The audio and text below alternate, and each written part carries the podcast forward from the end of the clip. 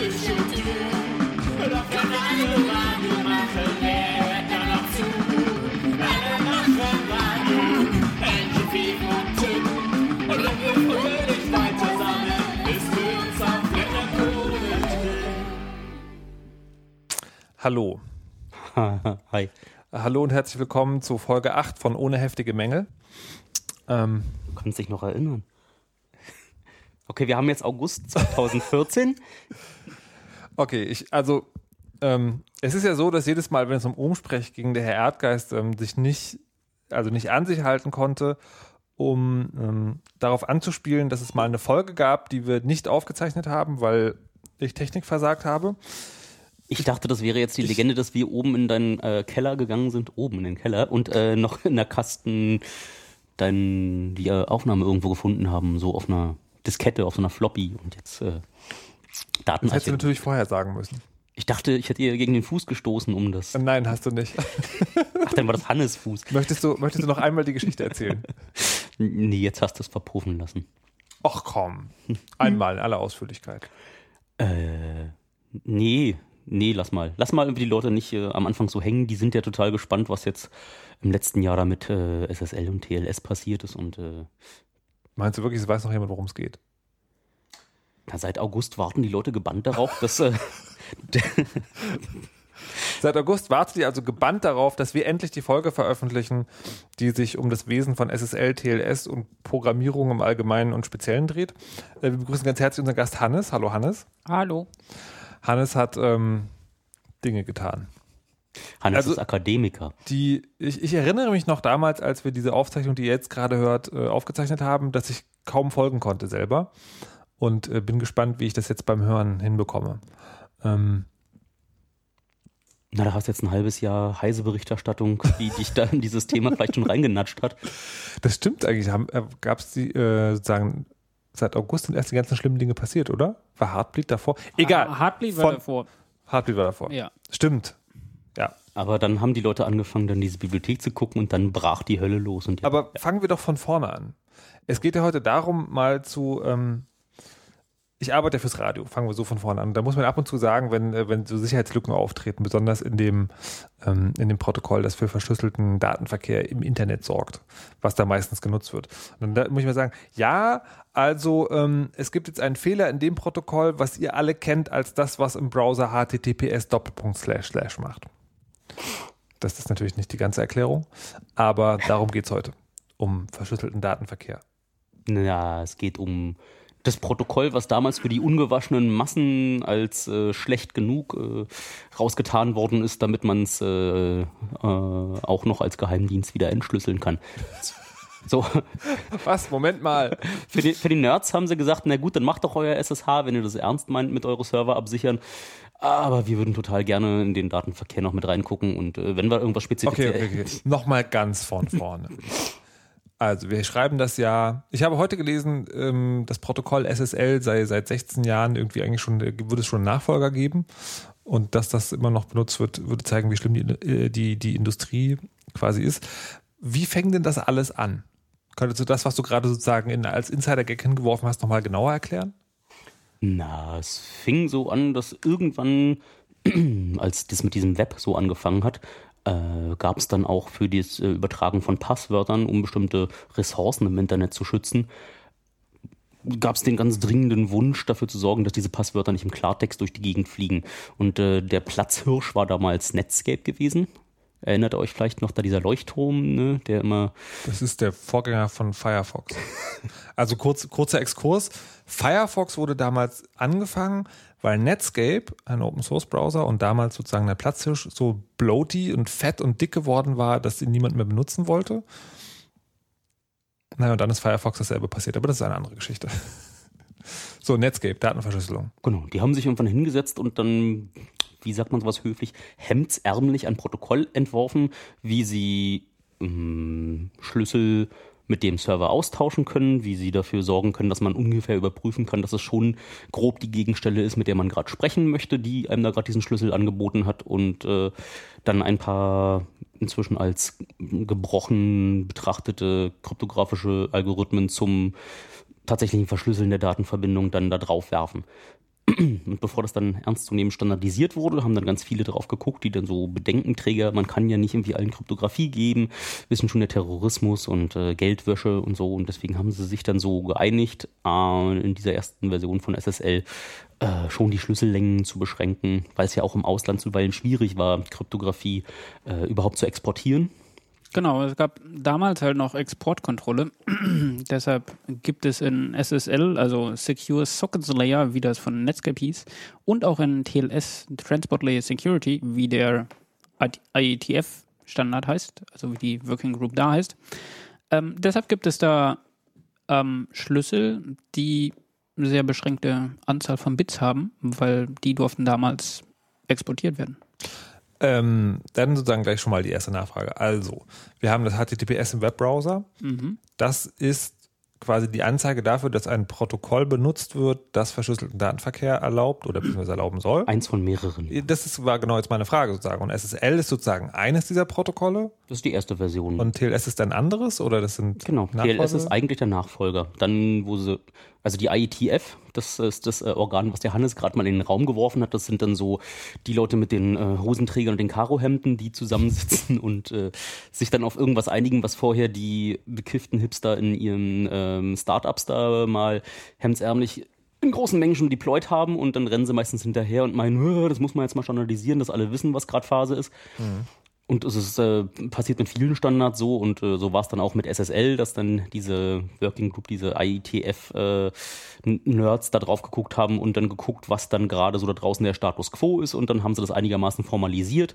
Das sind immer diese Dokumente, wo da einen ganz großen Mast und Schutt und äh, Kut Die Dokumente, die heißen RFC, das Request for Comments. Das heißt einfach, man wirft hin und sagt, kommentiert mal. Und dann kommentieren ganz viele Leute und dann gibt es eine neue Version und irgendwann gibt es keine Kommentare mehr und dann ist es ein Standard. Warte, warte, warte.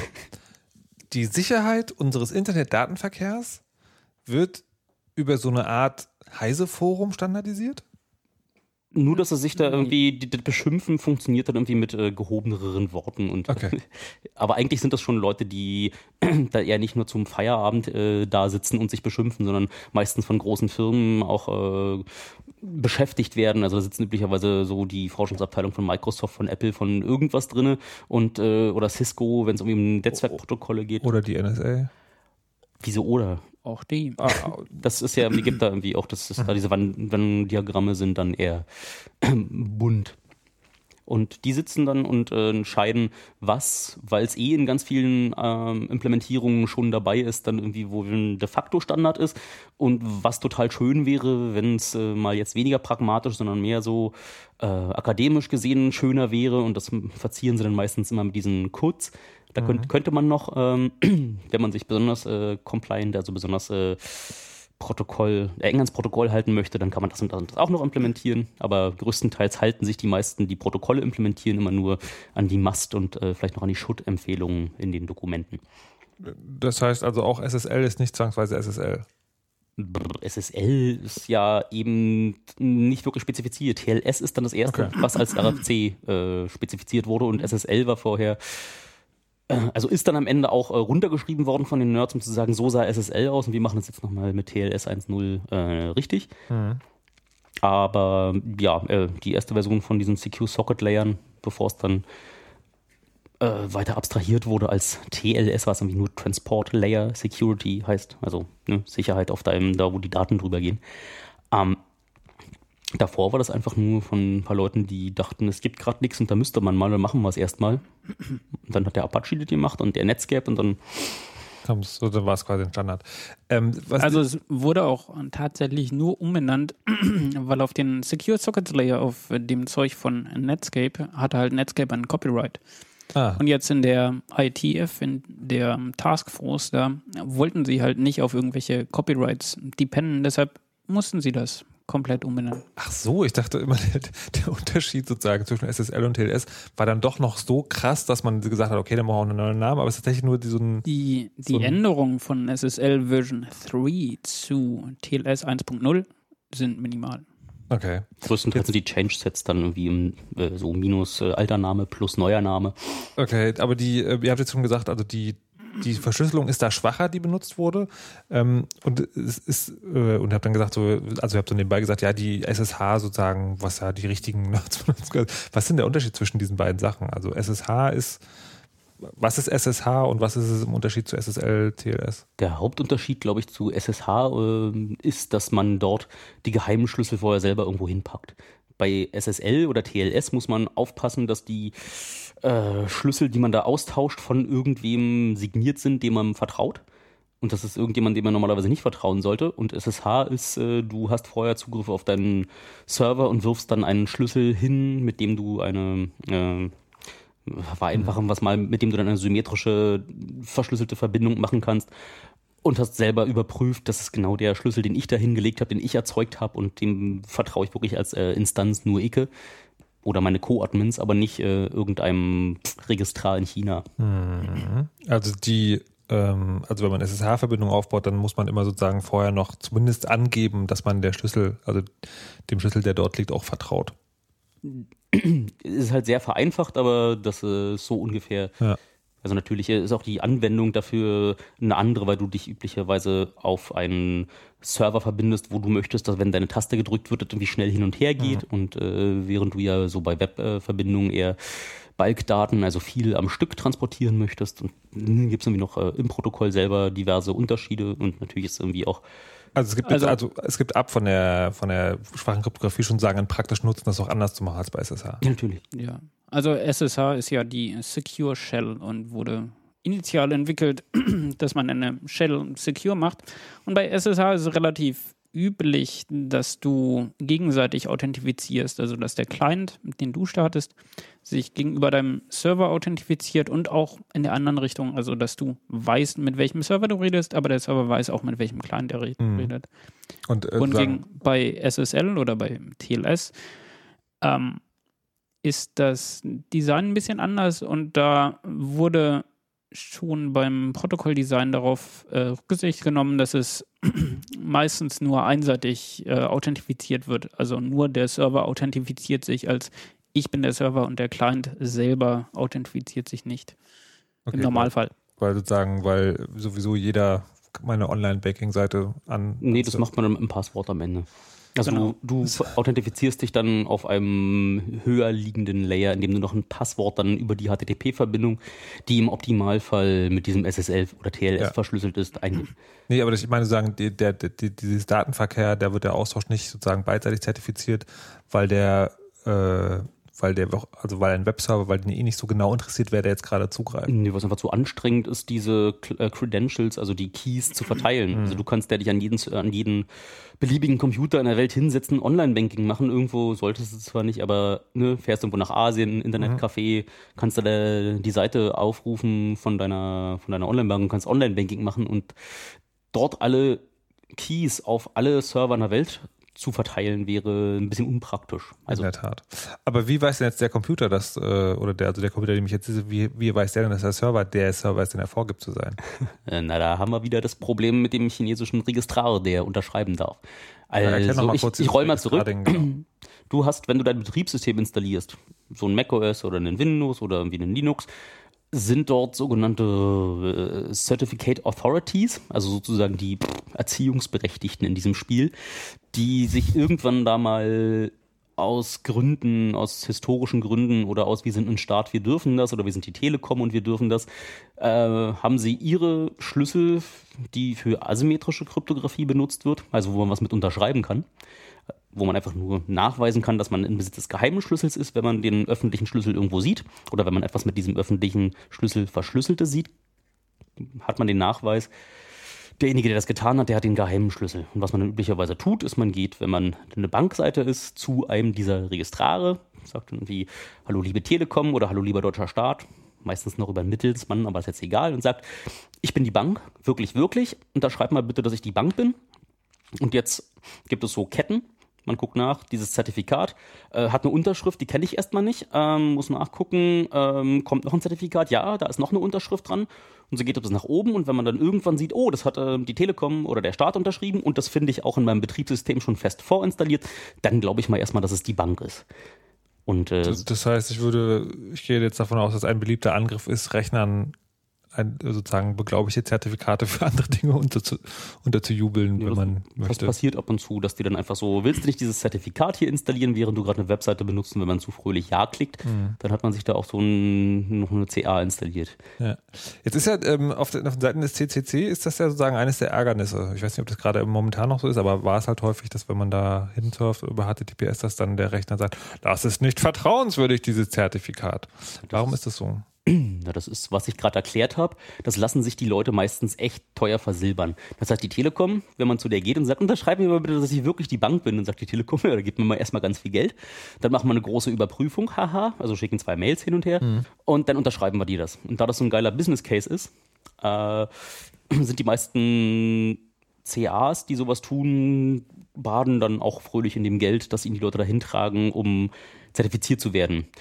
Aber gewonnen hast du eigentlich nichts. Du gehst dahin, gibst den Leuten Geld und ähm, die sollen dann ähm, einfach nur nachweisen, dass du du bist. Das Blöde ist, das kann dann, wenn jemand anders sich einen Schlüssel ausdenkt und dann zu seiner Regierung geht und sagt, ey, unterschreib mir mal bitte, dass ich jetzt der CCC bin, dann würde das dein Browser nicht rausfinden. Der kommt dann irgendwie an und dann, guck mal, die amerikanische Regierung sagt, das da ist äh, das äh, Zertifikat vom Chaos Computer Club, sagt dein Browser, okay. Und das war's. Und da das einfach hanebüchender Blödsinn ist, jemandem Geld dafür zu geben, was äh, so ziemlich jede, jede Regierung und jeder schlechtere äh, geownte, also äh, gehackte äh, belgische Staatssignierer, oder war das äh, holländische oder belgische? Ja. Holländer, glaube ich, den Fall können wir gleich nochmal genauer auf. Genau, Klar. da sind ja dann auch diese geheimen Schlüssel rausgetragen worden und äh, angeblich waren es dann Iraner. Jetzt will ich auch wieder nicht lügen, weil dieses Also es gibt, sagen, also einer dieser Registrare ist damals äh, gehackt oder unterwandert worden und dann konnten sich sozusagen andere Leute, von denen man nicht genau weiß, wer es ist, äh, beliebig, beliebige Zertifikate ausstellen. So, und das ist mir die Vorgeschichte und deswegen haben irgendwann mal ein paar Leute, die gemeint haben, da müsste man doch mal was richtig machen. Wir machen das auch sehr gewissenhaft nachzugucken, ob die Leute, die, äh, denen wir was unterschreiben sollen, wirklich die Leute sind, aber wir machen das äh, freiwillig und wir machen das ohne Geld und das war dann das äh, Projekt CA-Cert. Und die haben gesagt, wir nehmen kein Geld dafür, wir unterschreiben das. Das einzige Problem ist, dass wenn du unseren Schlüsseln vertrauen musst, dann musst du erst händisch, manuell dieses Zertifikat herunterladen und bei dir installieren. Im System oder im Browser. Eigentlich hast du nicht viel verloren dadurch, dass du jetzt noch einer ähm, Entität vertraust, dass diese Schlüssel, die da unterschrieben sind, schon in Ordnung sind. Aber es ist halt umständlich. Man muss es erst runterladen, man muss es erst installieren und ähm, Machen halt die meisten normalen User. das machen die meisten normalen User nicht. Das, das macht man halt nur, wenn man sich mit dem Thema schon beschäftigt hat und das ist so ein bisschen ein Teil des Problems. Ähm, genau, jetzt hatten wir diesen einen, äh, diesen Haken mit dem Registrar, was äh, und weil ich versuche gerade nochmal zusammen, also meines Wissens oder meines gefährlichen Halbwissens ist, also wenn ich, darüber mal nachrecherchiere, ist so, SSL ist eigentlich generell kaputt und TLS ist ab Version 1.3 ganz, kann das sein? Oder wie, wie, wie ist die Einschätzung der, dieser Protokollversion? Also gibt, ist das sicher oder ist es nicht sicher? Also jetzt erstmal theoretisch quasi. Also äh, fangen wir erstmal vorne an. Also TLS 1.3 gibt es gerade noch gar nicht. Ah ja, gut. So, also das heißt ist es erstmal ultra sicher. Ich, ich sage ja gefährliches Halbwissen. äh, wird gerade von der IETF standardisiert Mhm. und wird hoffentlich möglicherweise dieses Jahr fertig. Okay. TLS 1.0, 1.1 und 1.2 gibt es halt Mhm. aktuell. Und die Sicherheit von einem Protokoll zu zeigen, ist äh, relativ aufwendig oder schwierig. Also ich würde nicht sagen, dass TLS 1.0 unsicher ist und TLS 1.2 ist sicher, sondern es hängt sehr von der Implementierung ähm, ab. Also in den letzten Jahren gab es ähm, zwei Angriffe auf das TLS-Protokoll itself, also auf das Protokoll. Ja. Und es gab über 60 äh, äh, Sicherheitslücken in den Implementierungen von TLS. Wie viel gibt es denn da? Wie viel Implementierung? Also, Naja, oder wie viel, anders, wie viel relevante Implementierung gibt es? Also die sagen, die großflächig eingesetzt werden. also großflächig eingesetzt wird vermutlich OpenSSL, was schon 15 Jahre alt ist oder sowas. Dann gibt es von Microsoft das S-Channel, was halt Microsoft-weit eingesetzt wird. Wie heißt das? S-Channel? S-Channel, Secure Channel. Dann gibt es von Apple Secure Transport, weil Apple wollte auch nochmal was Neues entwickeln. Nee, wir wollten einfach nicht mehr OpenSSL benutzen, was ich auch sehr gut nachvollziehen kann. Ja. ähm, Und das waren so Ja, mehr oder weniger die großen. Dann gibt es in Java noch nativ eine Implementierung, die JSSE. Dann gibt es GNU TLS, was von dem GNU, GNU Not Unix äh, Projekt ist, weil sie denken, dass OpenSSL die falsche Lizenz hat. Deshalb haben sie das mal implementiert. Ähm, dann gibt es aus den äh, ursprünglichen äh, Ressourcen, also von Netscape Navigator, die haben ursprünglich SSLEY, SS, LEA, äh, entwickelt. Und das ist dann irgendwann aufgegangen, zum einen in OpenSSL und zum anderen ähm, gibt es da mittlerweile NSS, das Netscape Secure Services. Aber benutzt das jemand? Das hört sich jetzt schon sehr Das- arkan an. Benutzt äh, Mozilla, also Firefox benutzt das noch heute. Okay, das sind ja jede, jede Menge. Also, das sind, Also es gibt halt eine Handvoll Implementierungen, die Ja. tatsächlich benutzt werden, aber es äh, gibt da nicht wirklich äh, eine Auswahl. Also die meisten Programme, die so, die du so auf deinem Unix-System installierst, sind, benutzen halt alle OpenSSL. Weil zwischen den Implementierungen ist die API komplett unterschiedlich. Also das Programmierinterface ist. Nee, der Monoxid benutzt da so ein Apple-Dings da, da ist, äh, also wenn ihr WebKit benutzt, größtenteils zum Browsen, dann ist das wahrscheinlich da Apples ähm. Secret Transports Implementierung, die du benutzt. aber, das, aber ich würde ja denken, sagen, wenn es ein, ein Protokoll gibt, was Verschlüsselung organisiert, dann müssten die verschiedenen Implementierungen miteinander sprechen können. Das schon. Das. Dafür Also wurde ja da- dann genau dieses, äh, dieser RFC hingeschrieben, Ja. in dem sie gerade formalisiert haben, was damals einfach nur sich jemand ausgedacht hat. Also mein Rechner, der Secure Transport als Implementierung hat, kann mit einem Server sprechen, der OpenSSL als Genau. äh, Implementierung hat. Aber So, mir, soweit mir, auf jeden Fall. mir juckt die ganze Zeit, wenn ich dich nochmal ganz kurz unterbrechen darf, dieses deine Frage, ob dann dieses TLS 1.3 sicher wäre. Ja. Da hängt irgendwie so konzeptuell so viel an diesem Wort sicher, dass du, Mhm. du musst halt immer sagen, Sicherheit vor wem, gegen wen, in welchem Maß, äh, wie viel Aufwand muss man betreiben, um, also einfach so zu sagen, etwas sei sicher oder etwas sei unsicher, ist eigentlich zutiefst unseriös.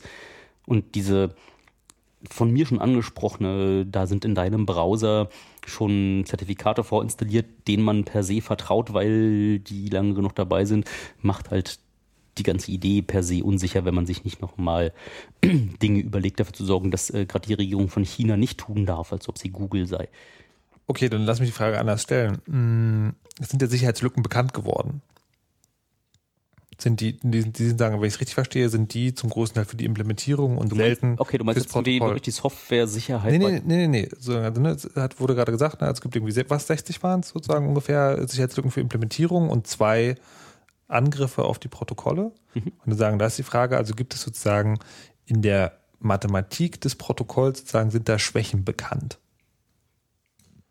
äh, na, das Protokoll selber ist ja erstmal, hat wenig mit Mathematik zu tun. Das Protokoll ist einfach so eine Zustandsmaschine, die sich nach vorne bewegt. Sowas wie hat sich gerade verbunden, wir haben schon einen Schlüssel ausgetauscht, der Schlüssel wurde verifiziert und jetzt gingen noch Pakete hin und her. Wir sind gerade dabei, die Verbindung wieder abzubauen. Das ist das Protokoll und in diesem Protokoll einigt man sich darauf, und jetzt benutzen wir diesen und diesen und diesen mathematischen Algorithmus zum Verschlüsseln. Und das hat erstmal mit TLS nichts zu tun. Da benutzt man sowas wie AES oder äh, äh, Triple Des. Das sind so dann symmetrische ähm, naja, Blockcipher, mit denen man dann sowieso ganz große lange Datenströme verschlüsseln kann. Und vorher benutzt man ja, um diese Schlüssel untereinander auszutauschen und zum Signieren, noch andere Algorithmen. Und die sind unabhängig vom TLS äh, oder SSL-Protokoll auch selber immer noch ähm, von Mathematikern schwer beäugt, äh, um zu gucken, ob dort in der Kryptographie da drinnen Probleme sind.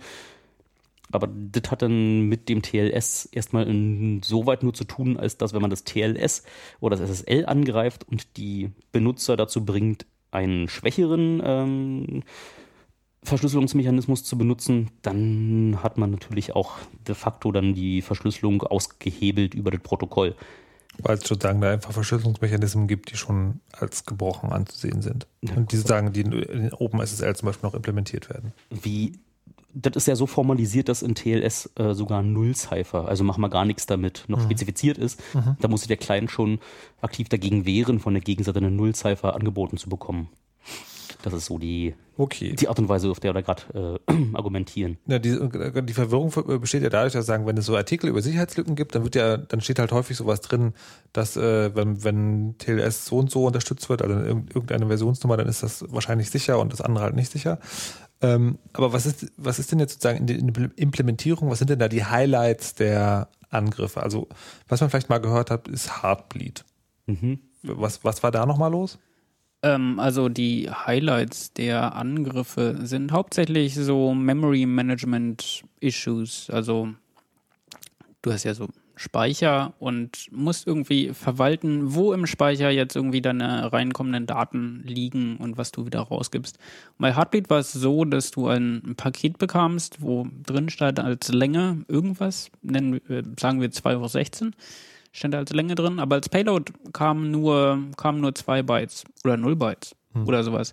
Und das Heartbeat-Pro- Heartbeat-Protokoll ist dazu da, um äh, herauszufinden, wie viel die maximale Größe von Paketen ist, die zwischen Client und Server ohne Fragmentierung äh, transportiert werden können.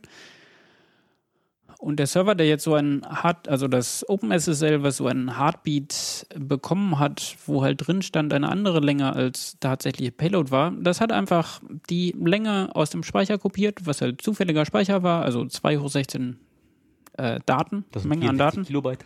64 Kilobyte Daten, die einfach rausgeschickt wurden. Und das war Wie viel einfach Schreibmaschinen sind? und das war einfach ein zufälliger Speicher oder Speicher, der halt da war.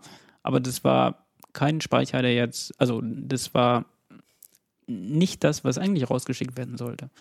Es waren nicht die zwei Bytes, die auch der Client dir Du musst dir das hatte. so ungefähr vorstellen, du schreibst an deinen Steuerberater einen Brief. Ich hätte gerne aus meiner Akte äh, die zwei Seiten ab Seite 4. Und dann guckt die Sekretärin nach und schickt dir irgendwie Seite 4 und 5. Oder der Sekretär. Und die kriegst du nach Hause und jetzt schickst du das nächste Mal. Und ich hätte jetzt gerne irgendwie ab Seite 7 hätte ich gerne irgendwie 50.000 Seiten und sie fängt an und dann ist dann Ordner zu Ende, nimmt den nächsten Ordner und fängt irgendwie an, will die Steuerdaten zu kopieren und die nach Hause zu schicken. Also der wichtige Punkt ist, meine Akte hat eigentlich nur zehn Seiten. genau. Okay. Ähm, das war Heartbleed. Was gab's noch? Schönes? Ein Pudel, so als Protokollangriff. Was, was ist, was ist, Genau. ich sehe einen kleinen Hund, was? Was ist Pudel war ein äh, kleiner Hund und das war ein Angriff auf das SSL-Protokoll in der Version 3. Also nur SSL Version 3 ist damit äh, davon betroffen. Und ist, ähm, weil das ein wenig unterspezifiziert ist. Also du hast bei so Block-Ciphers, wie Dirk vorhin schon erwähnte, hast du das Problem, dass du dass deine Daten ja beliebig lang sind. Und wenn de- deine Daten jetzt nicht auf einer Block-Size enden, also wenn dein Block-Cipher arbeitet jetzt auf 16 Byte-Blöcken zum Beispiel, und wenn de- deine Daten aber nur 8 Byte sind, muss er irgendwas anderes mit den anderen 8 Bytes machen. Also muss sie sozusagen padden. Also du musst irgendwas da reinschreiben. Und dieses Padding ähm, war in SSL Version 3 nicht spezifiziert, was das zu sein hat. Ich kann nicht ganz folgen. Ja, es ist einfach nur, dass äh, nicht immer sind alles, äh, wenn du aus Optimierungsgründen immer ganze Blätter Papier verschickst, Ja. bei deinem Steuerberater wieder in deinem Ordner. Und dann fängt er die nächste Seite schon da unten mit an und hat da auch was mit draufgeschrieben. Und jetzt fängt er an, den äh, restlichen Teil der Seite nicht zu schwärzen, bevor er es dir schickt. Und da stehen plötzlich Daten von anderen Leuten drauf. Hast du das Problem, dass äh, wenn man nicht aufpasst, dass da unten noch was auf der Seite draufsteht, dann liegst du Informationen an äh, über andere Steuerpflichtige. Mann, das hört sich so formal an. Naja, es ist Über andere Kunden deines Steuerberaters, die da eigentlich nicht zu dir gehören. Und wenn, jetzt ersetzt du dann irgendwie mal gedanklich äh, diese Daten durch Passwörter, irgendwas und dann so, hast du. Naja, und da jetzt äh, Pattern nicht spezifiziert war, also nicht, es stand nicht explizit da, das muss alles null sein. Oder das muss alles eins sein. Ähm, daher gab es ähm, ein, ein paar Probleme. Also da konntest du dann Angriffe fahren, wenn du schon Teile des ähm, verschlüsselten Textes äh, kanntest. Und das ist relativ üblich. Bei sowas wie Webseiten surfen hast du halt immer diesen HTTP-Header. Und wenn du den voraussagen kannst, kannst du halt schon berechnen, wo welches Padding und was tatsächlich für, für andere Daten, also du kannst Cookies erraten und sowas alles, was für Daten da transportiert werden. Also, also quasi, äh, wenn ich wenn ich bei einer Webseite, äh, wenn ich die, wenn ich die einmal unverschlüsselt aufrufe, dann sehe ich, wie die wie die, wie die Anfangsdatenübermittlung aussieht und wenn ich das verschlüsselt mache, dann kann ich davon ausgehen, dass der Klartext sich ähneln wird und dann kann daraus irgendwie Ich weiß, wo das Heil Hitler herkam. Ha! Entschuldigung. Ja, der Markus hat nämlich vorhin in unserem Vorbereitungspad noch äh, von der letzten Sendung, von der ersten Aufnahme einen Heil Hitler hingeschrieben. Äh, und ich weiß jetzt warum. Das hat gar nichts Schlimmes, sondern es ging um die Enigma, die sie genau auf diese Art und Weise auch äh, rangekriegt haben, weil nämlich äh, sie wussten, dass äh, dort bekannter Klartext in dieser Nachricht vorkam und am Ende dann immer Heil Hitler stand und am Anfang, die sich die Leute immer über das Wetter unterhalten haben, war es deutlich leichter, den Enigma-Code zu knacken, weil diese Information, dieses bekannte Klartext-Teil ähm, Fragmente geliefert hat, die bei der, beim äh, Dechiffrieren der Nachrichten, die vom U-Boot äh, an die, äh, ans Führungskommando geschickt worden sind, die waren nämlich von der Struktur immer so ähnlich und da ist jetzt das Heil Hitler da hast du nicht irgendwie einen bösen Zwillingsbruder gehabt, der dann was reingeschrieben hat. Das war irgendwie unser großes Rätsel vor dem Anfang der Sendung gerade. Verstehe, verstehe. Siehst du, Hitler schadet. Nicht nur auf eine Art und Weise. Ähm, jetzt, Also Pudel war sozusagen einer der Angriffe auf das Protokoll itself, also in TLS 1.0 bis TLS 1.2, da wurde auch klar spezifiziert, was für ein Padding was da zu sein hat. Deshalb sind die nicht betroffen davon, von Pudel. Deshalb ist halt nur SSL Version 3, das hoffentlich mittlerweile überall aus ist. Leider ist dem nicht so. Nee. okay, also die, also ich, das heißt sozusagen, es sind schon Dinge be besser geworden sozusagen mit den, mit den Versionen, aber das Problem ist, dass man die Leute nicht dazu zwingen kann, auch das Aktuellste einzusetzen. Das wird auch nicht gemacht. Na, Naja, weil, die, die weil Frage ist, oder? Die, die Frage ist, was ist der Anreiz? So ein Webbrowser-Hersteller, ne? der gibt dir Webbrowsers und womit verdient der Geld? Werbung. Das Ja, er per okay. Default zu Google leitet oder so. Ja. Zum Beispiel das. Und ähm, was ist jetzt der Anreiz für TLS? Oder sie wollen halt Security und so ein Schloss und sowas. Aber wenn du als, als User ähm, auf eine Webseite gehst und irgendwie dein Browser sagt dir irgendwie, diese Webseite ist nicht sicher, dann klickst du entweder OK oder wenn es keinen OK-Button mehr gibt, dann wechselst du wahrscheinlich den Webbrowser und gehst zum nächsten Browser.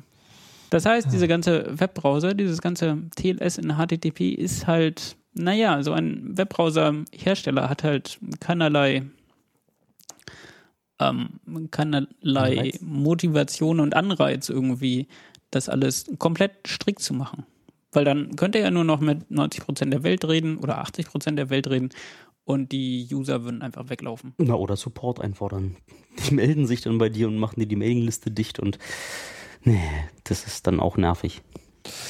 Jetzt äh, gibt es also mit dieser ganzen Art und Weise, wie Daten verschlüsselt werden, zwei Probleme. Das eine ist, also da gibt es vielleicht noch kleinere, aber das Hauptproblem ist sozusagen Speicher, äh, Speicher, also die ordentliche Implementation von Speicherverwaltung. Und das andere ist so ein grundsätzliches Problem, nämlich mit die, die Art und Weise, wie diese, wie diese Zertifikate ausgegeben werden. Ähm, Und es gibt noch andere Probleme, was ich ja schon sagte, dass ja, man, man handelt ja aus, was man für eine Kryptographie benutzt. Und es muss ja nicht mal der, der Null-Cipher sein. Also wir machen mal nichts, was ich vorhin angedeutet habe, sondern es gab ja diese Exportrestriktionen. Und diese äh, haben dazu geführt, dass man im Zweifel auch äh, den Ge- Gegenüber dazu bringen muss äh, oder bringen können muss, zu sagen, ich bin jetzt in den USA und du bist nicht in den USA, also unterhalten wir uns mal am besten nur verschlüsselt mit ähm, kryptografischen Algorithmen, die uns die Regierung erlaubt hat. Und da ist jetzt auch just äh, der Angriff, äh, der, der, der ähm, Downgrade-Angriff. den Namen- Freak hieß er. Dankeschön. Immer. Genau, TLS-Angriffe und TLS-Schwachstellen müssen seit neuestem immer hippe Namen haben und hippe Logos Und eine Webseite. und eine Webseite. Das ist ganz wichtig. wie heißt der? Freaks? Freak. Freak, sehr schön. Ähm, Da, das war halt eine Problemklasse, die erst dieses Jahr wirklich ähm, untersucht wurde. Das ist, wie Dirk schon berichtete, diese Zustandsmaschine. Also irgendwann machst du diesen, handelst du aus, was auch immer da ist. Und da haben sie halt mal geguckt, was so die verschiedenen Implementierungen mit den verschiedenen Zustandsmaschinen so machen. Da haben sie auch ein. Ist das reparierbar? Ja, einfach nicht erlauben. Also, aber was Hannes da jetzt noch ausführen möchte, ist ja nicht nur diese Möglichkeit, sich einen schwacheren Cypher auszusuchen, sondern da ist irgendwie noch eine ganz andere Klasse von Problemen dahinter, die ich dem Hannes jetzt nicht wegnehmen möchte. Weil der kann, der kann die gut erklären, also besser als ich. Okay. Was gibt's da noch? Also zum Beispiel in der Java-Implementierung, also es gibt da ein, ein striktes Handshake-Protokoll. Also du hast ein, ein Händereichen, was irgendwie strikt spezifiziert ist, wer was wann sendet. Und in der Java-Implementierung haben sie halt, akzeptieren sie eigentlich alle Pakete zu jeder Zeit und damit ähm, können sie dann beliebige Sachen machen. Sowas wie als äh, Secret Key Material halt null akzeptieren, also so, dass du schon vorher weißt, dass genau null ausgehandelt werden wird als Schlüssel, was jetzt nicht wirklich sicher ist. Das ist so ähnlich wie hardcoded Passwörter in gewissen An- Anon-Boxen. Nee, ich kann es dir kurz versuchen, plastisch zu erklären. Wenn man irgendwann mal ein bisschen an Informatik gerochen hat, dann kennt man da diese Automaten, wo mal so Kuller sind und zwischen diese Kuller sind Pfeile. Und an den Pfeilen steht immer dran, da kam gerade ein Paket rein und wir sind jetzt aus dem Zustand in den nächsten Zustand. Und dann springt man dann immer so in diesem Zustandsautomat immer hin und her und ähm, im Optimalfall sollte er immer, wenn irgendwas Unerwartetes an einer bestimmten Stelle passiert, sollte er die Hufe hochreißen und sagen, "Hä, nie, besser jetzt nicht weiter, weil wir wollen ja sicher. In Wirklichkeit sind aber diese Bubble immer ja, nur so konzeptuell, diese kleinen Kuller da, und man muss die dann irgendwo in Software implementieren. Und manchmal hat man dann so zwischen zwei Bubblen Zustandsübergänge jeweils in die nächste Bubble, die irgendwie ganz ähnlich aussehen. Und das ist der Programmierer dann faul und sagt, ja gut, wenn die irgendwie eh ähnlich aussehen, dann fügen wir wie beides zusammen in einen Zustand und haben einen Übergang und plötzlich hast du das Problem, dass äh, deine eigentlich schön saubere formale äh, Interpretation, wie dieses mh, wie diese Zustandsmaschine immer von einem Zustand zum nächsten hopst, äh, dadurch aufgeweicht, dass du dann wie äh, handwerklich äh, mit Abkürzungen so implementierst, dass äh, das dann eben nicht sauber ist, dass dann ein unerwartetes Paket an einer Stelle reinkommt und du springst doch in den Zustand oder überspringst gerade den Zustand, wo man nochmal nachguckt, ob der Schlüssel überhaupt stimmt und bringst schon das Paket, was eigentlich erst im übernächsten Zustand kommen dürfte.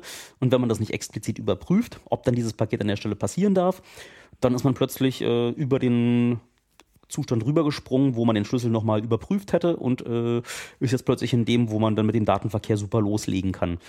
Und wenn das ein Angreifer dann absichtlich da äh, reintut, dieses Paket, dann hat er ja auch deine Un Verschlüsselung unterminiert. Also, Also es gibt, es gibt SSL-Implementationen, die im Prinzip nichts anderes sagen als, ja, ja, das wird schon okay sein. Na schön. Also ich meine, du musst dir das vorstellen, so OpenSSL ist tatsächlich so ein gewachsener Haufen Code. So, das sind 350.000 Zeilen Code, Code.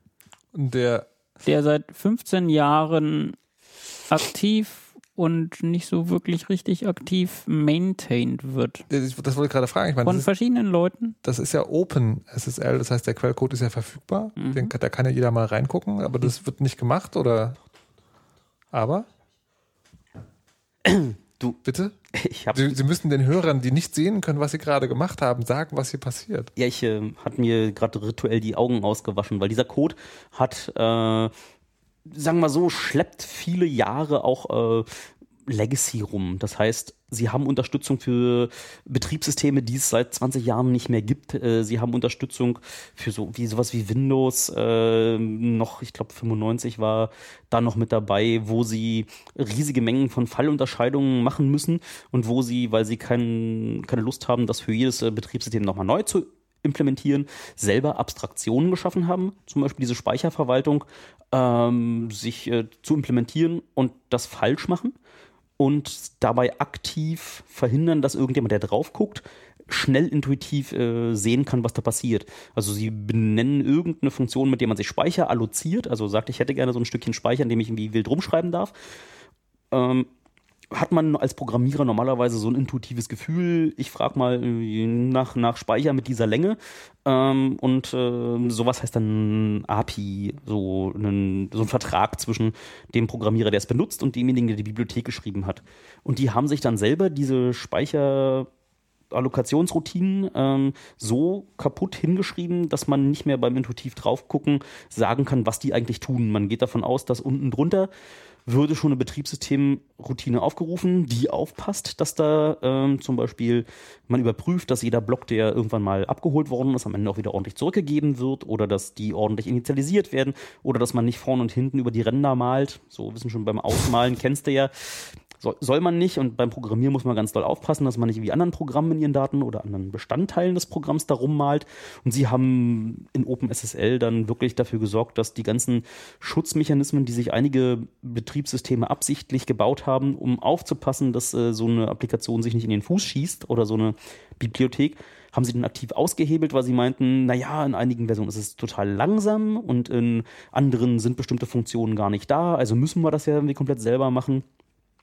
Und damit war es dann fast unmöglich, ähm, mal ernsthaft reinzugucken. Also ich habe da reingeguckt und äh, musste dann durch mehrere Schichten von, von Abstraktion. Du kannst dir vorstellen, wenn du Noten versuchst zu lesen und da sind am Anfang dann irgendwie so diese ganzen, diese ganzen Bs und diese, diese ähm, Kreuze da, die Doppelkreuze am Anfang heißt irgendwie, du musst durch den ganzen Code durchgehen und wenn du irgendwo die Note C siehst, dann ist es eigentlich, äh, vorne musst du dich erinnern, ist es eigentlich ein Cis. Und sowas kann man auch in dieser Programmiersprache machen, indem man irgendwie noch ganz am Anfang hinschreibt. Und übrigens, wenn du irgendwo im Code da dieses allozier mal Speicher findest, dann heißt es eigentlich was ganz anderes und du kommst nicht drauf. Und sowas kann man irgendwie beliebig äh, auch noch übereinander schichten, sodass irgendwie am Ende deine Note C in Wirklichkeit irgendwie eine ganz, ganze Partitur sein kann. Und sowas haben da sehr extensiv betrieben und haben es dadurch sehr schwer gemacht, jemanden, der eigentlich diese Programmiersprache beherrscht, nachzuvollziehen, was da drin passiert. Diese Programmiersprache, hattest du schon erwähnt, welche? Das ist die Programmiersprache C. Bringt das besondere Probleme mit sich? Oder ist, es, oder, also ist die jetzt verwendet worden, weil die war damals die Programmiersprache? Die oder ist ist sowas heute noch geeignet? eigentlich Lingua Franca, die äh, überall existiert. Es gibt überall Compiler dafür.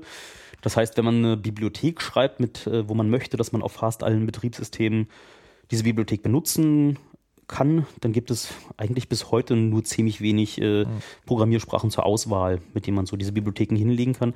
Und außerdem neben der Tatsache, dass man sich damit besonders schön in den Fuß schießen kann, weil man alles selber machen muss, äh, ist sie dann auch noch dazu geneigt, dass man sowas echt schön schnell hinbekommt. Wenn man weiß, was man tut, kann man das so implementieren, dass, du musst jetzt vorstellen, so ein Webserver, der irgendwo im Internet ist, da kommen dann da draußen die ganze Welt vorbei, möchte mit der Kryptographie sprechen. Du hast da irgendwie sowas wie, hm, lass es wie 2000 Verbindungen gleichzeitig, die da auf deinen Webserver einprasseln. Dann willst du eben nicht, dass es in Ruby äh, implementiert ist, äh, wo du noch einen Interpreter drüber rödeln musst, sondern dann willst du, dass äh, er die ganzen Low-Level-Sprachfeatures äh, zumindest für den kryptografischen Teil benutzen kann.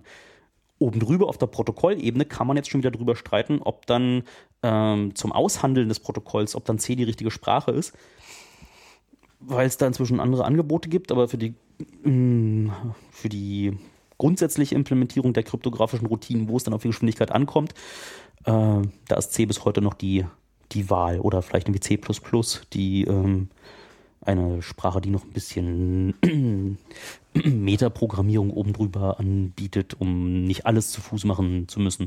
Okay. So, und jetzt kommen wir jetzt, glaube ich, zu dem Punkt, warum Hannes überhaupt hier ist. Hat Ja, alles nochmal von vorne gemacht. das ist eine gute Frage. Also Also du hast tatsächlich. zu, zu, zu, er- erst nochmal zu Ja. dem C und zu dem Ruby, was äh, Dirk gerade erwähnte. Also es ist schon interessant, dass irgendwie so neumodische High-Level-Programmiersprachen, sowas wie Ruby und Python und wie sie alle heißen, dass sie statt irgendwie TLS selber zu implementieren, dass sie einfach OpenSSL interfacen. Weil das ist ja schon da. Mhm. Und ähm, das ist schnell, das ist sogar sehr schnell, das ist unfassbar schnell. Naja, nicht wirklich unfassbar schnell. Aber es ist schnell. Und warum ist es schnell? Naja, ich habe da mal so ein bisschen reingeguckt und es ist jetzt nicht nur C-Code und sondern die Geschwindigkeit, die sie, wie, wie sie an Geschwindigkeit kommen, ist tatsächlich so 55.000 Zeilen Perl-Code, der äh, guckt, was für eine CPU du so hast und was für Pipelines die so haben und dann Assembly-Code so hinlegt, dass ähm, möglichst die Pipeline immer voll ist und dass jedes äh, Datum nur einmal benutzt wird. Na komm, Also- da musst du erst mal nachfragen. Zu, Nee, zusätzlich zu der Verschlüsselung willst du natürlich auch noch so ein bisschen Authentifizierung haben. was mit einem anderen, mit dem Message Authentication Code äh, gemacht wird. Also du machst immer zwei Operationen auf den Daten. Zum einen verschlüsselst du sie und zum anderen äh, bildest du eine Signatur, die du später mitschickst, Mhm. so dass du weißt, dass zum einen, ähm, dass sie niemand anders lesen kann und zum anderen, dass sie tatsächlich von der Person kam oder von dem Server kam, von dem du sie erwartet hattest. Mhm. Und somit musst du jedes Byte, was du bekommst, ähm, in zwei verschiedene Funktionen, in zwei verschiedene kry- kryptografische Operationen liefern. Und natürlich ist Laden vom Speicher sehr teuer und deshalb musst du, machst du das möglichst an einem Stück. Und das macht OpenSSL mit Hilfe von ähm, zigtausend Zeilen Perl-Code.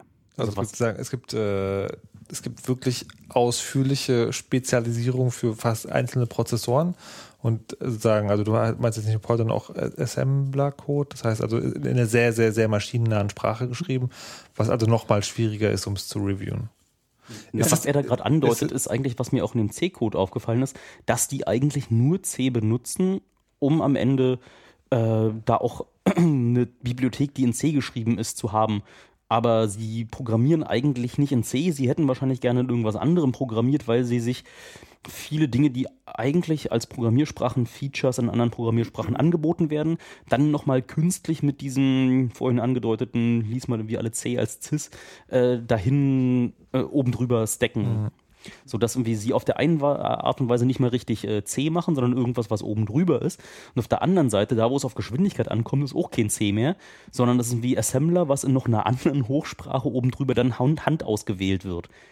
Also, äh, und das heißt, ähm, jetzt wäre meine nächste Frage fast gewesen, so ist es denn heut, heutzutage überhaupt noch notwendig, dass man, ähm, dass man so Sprachen, äh, dass man so, so maschinennah programmiert, aber der Geschwindigkeitsgewinn ist wahrscheinlich immer da und es hat sich einfach niemand damit beschäftigt, das nochmal neu zu programmieren, weil es halt immer da war. Man konnte halt immer einfach sagen, ja hier, wir nehmen bei dem Na, es, ist es nicht nur ein Gewinn, sondern was du in moderner Kryptographie eigentlich immer tust, ist das äh, Operieren auf echt großen Zahlen. Also da gibt's in dieser symmetrischen Kryptographie, da ist eigentlich immer viel Verwursten von Blöcken, die da so sind, und zwar ganz oft so hin und her schieben und noch ein bisschen so äh, die Bits mal an- und ausschalten. Und dann, äh, das ist der symmetrische Teil, das machst du, wenn du viele Daten schnell transportieren möchtest. Aber was man am Anfang immer macht, ist dieser Schlüsselaustausch, da wird mit echt langen Zahlen gerechnet. Und lange Zahlen heißt echt sowas wie mit äh, sowas wie, naja, inzwischen mindestens 8000 äh, Binärstellen. Also irgendwie das sind so Zahlen mit knapp äh, 3000 Nullen. Und mit denen wird irgendwie potenziert. Und da musst du dir vorstellen, dass du jetzt. Was ist das? Ich weiß es nicht, irgendeiner hat ja anscheinend noch seinen Lautsprecher an. Möglicherweise war es nicht ich. Äh, und dann kannst du dir vorstellen, dass wenn man äh, solche anstrengenden äh, oder so, so, so rechenintensiven ähm, Exponentier und ähm, das macht man noch in Ringen, irgendwie, also muss man noch viel Modulus machen, das dann viel dividieren.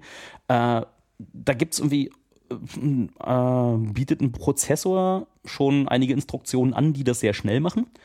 Und die kannst du aus irgendeiner Hochsprache eigentlich kaum bedienen. Das heißt, du kannst den Prozessor nicht dazu bringen, das zu tun so dass wenn du das dann wirklich alles äh, händisch in einer Schleife oben drüber in einer Hochsprache, was interpretiert wird, machst, dann wirst du halt nicht realistisch fertig mit dem Ausrechnen. Also es bringt nichts, wenn du eine Webseite aufrufen möchtest und ein Rechner ist erstmal eine Minute lang beschäftigt, so diese große Zahl dazu exponentieren und dann äh, das Ergebnis dann der Gegenseite mitzuteilen, sondern da ist es einfach unpraktisch, wenn du das nicht äh, irgendwie mal an deinen Prozessor weiterreichst zum Ja, Das heißt also, wie auch immer so eine Implementierung aussieht, muss sie maschinennah geschrieben sein. Okay, aber aber nur die Kryptographie. Das ist ein wichtiger Teil, dass äh, die Protokollimplementierung oben drüber, die ist normalerweise nicht rechenintensiv. Da ist nicht viel Mathematik dabei. Also es gibt unten drunter gibt's eine Schicht, in der viel Mathematik passiert, wie hm, rechne mal große Zahlen aus, wie mach mal schnell ähm, hier da dieses AES, also schieb Boxen durch die Gegend und mach Bits an und aus. Das muss echt schnell passieren, damit ähm, dein Rechner nicht äh, lächerlich langsam wird. Aber alles oben drüber, was in den TLS drin steht, das muss nicht unbedingt maschinennah passieren. wurde, Also wurde, wurde aber sozusagen in der OpenSSL-Implementierung trotzdem maschinennah gemacht, oder? Das wurde dann auch maschinennah gemacht, weil da einfach dieselben Nasen dran gesessen haben, wie auch äh, das E. Und natürlich mit C hast du immer den Vorteil, dass dann eine Bibliothek von jedem benutzt werden kann. Okay, so.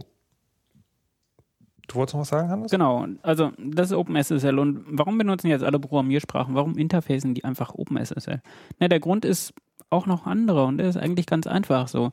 Wenn du in der Kryptographie irgendwas falsch machst oder in dem Sicherheitsprotokoll, dann bist du schuld als Entwickler Hm. oder als Entwicklerin. Und den Schuh wollte sich keiner anziehen. Und den Schuh will sich keiner anziehen. Wohingegen, wenn du OpenSSL benutzt, dann sagst du, ja, bis Industry Machen doch alle Best anderen auch. Practices, mach, machen eh alle, so, dann Ja. hab Wurde nie jemand dafür gefeuert, IBM zu kaufen.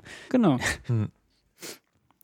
Und deshalb wird das so gemacht. Die andere Frage, die sich tatsächlich stellt, ist, wer entwickelt eigentlich Software? Also so frische Software, so Hm. neue Software. So an OpenSSL sind mittlerweile relativ Firmen, äh, relativ viele Firmen beteiligt, die halt Geld dahin machen, weil sie benutzen es halt. Hm. Also OpenSSL wird von Cisco und Google und wem nicht alles finanziert. Und OpenSSL ist irgendwann mal auditiert worden. Das heißt, die haben so ein Siegel. Und diese, dieser Siegel sagt, ey, ihr, ihr wisst da schon, was er tut. Und äh, mit diesem Siegel gehen die hau, hau, hausieren. Die haben da irgendwie noch so ein Projekt, in dem sie dann auch wirklich diese zertifizierten OpenSSL-Implementierungen vermarkten. Was äh, ein ziemlich krasses Problem darstellt für alle, die von draußen rankommen und sagen, ihr habt ein kleines Problem, können wir das nicht mal fixen? Dann sagen die, "Mm, ist es wirklich so schlimm, weil die Zertifizierung, wenn wir jetzt was dran ändern, sind wir nicht mehr zertifiziert, dann müssen wir uns neu zertifizieren. Und das war so anstrengend beim letzten Mal, da kann man sich mehr verkaufen. Und haben die da irgendwie plötzlich auch noch Interessen, die nicht ganz ähm, übereinstimmen mit unseren Interessen an dieser Bibliothek. Also jeder Benutzer möchte ja eigentlich im Zweifel, dass wenn irgendwas, was vielleicht noch kein voll ausgewachsenes Sicherheitsproblem ist, sondern einfach nur mal irgendwas, wo das riecht da gerade komisch, warum macht ihr das, macht das mal richtig, äh, würde man wollen, dass das irgendwie reingenommen wird. Und die ähm, Lead-Devs, also die äh, Chefentwickler an OpenSSL, hatten da ganz andere äh, eigene äh, Anreize, nämlich ihre Zertifizierung nicht zu verlieren, mit der sie diese Bibliothek äh, an den Mann bringen. Und das ist äh, ein Rezept für einen perfekten Sturm. Na gut, ich glaube, jetzt sind, haben sind wir wir schon wieder an der Stelle, wo ich meinen Rechner zuklappen aus dem Fenster werfen möchte. Ich glaube, wir haben jetzt genug OpenSSL. Fassen wir nochmal kurz zusammen, was TLS eigentlich bringt. Also TLS ist ein sicherer Kanal zwischen zwei Rechnern, also zwischen einem Client und einem Server. Es ist vermutlich das am weitesten benutzte Sicherheitsprotokoll in diesem Internet, weil es mit HTTPS, aber auch mit anderen Protokollen, also deine Mail werden hoffentlich auch über eine TLS-Verbindung äh, verschickt Das hoffe ich auch. und empfangen. ähm, TLS kann dazu benutzt werden, dass du entweder den Server authentifizierst oder beidseitig authentifiziert wird oder keine Seite. Und Mhm. TLS, äh, wie Dirk schon andeutete, hat halt diesen diesen Exchange von den Cypher Suites. Das heißt, du wählst während deiner Verbindung, welchen Key Exchange und welchen symmetrischen Cypher benutzt wird. Okay, und das hast du nochmal neu von vorne programmiert. Was ich gemacht habe, ich war letztes Jahr, Anfang 2014 in Marokko am Strand äh, im Urlaub. Jetzt wird die Geschichte interessant. Jetzt wird die Geschichte interessant, ja. Ist auch ein geiler Strand, muss man ehrlich sagen. Ist ein, ein, eine schicke Location, hatte nichts zu tun und dann dachte ich mir, zusammen mit einem Freund aus äh, Zagreb, der mich im Internet anchattete und mir irgendwie sagte, irgendwie, er hat da mal was angefangen. Mhm.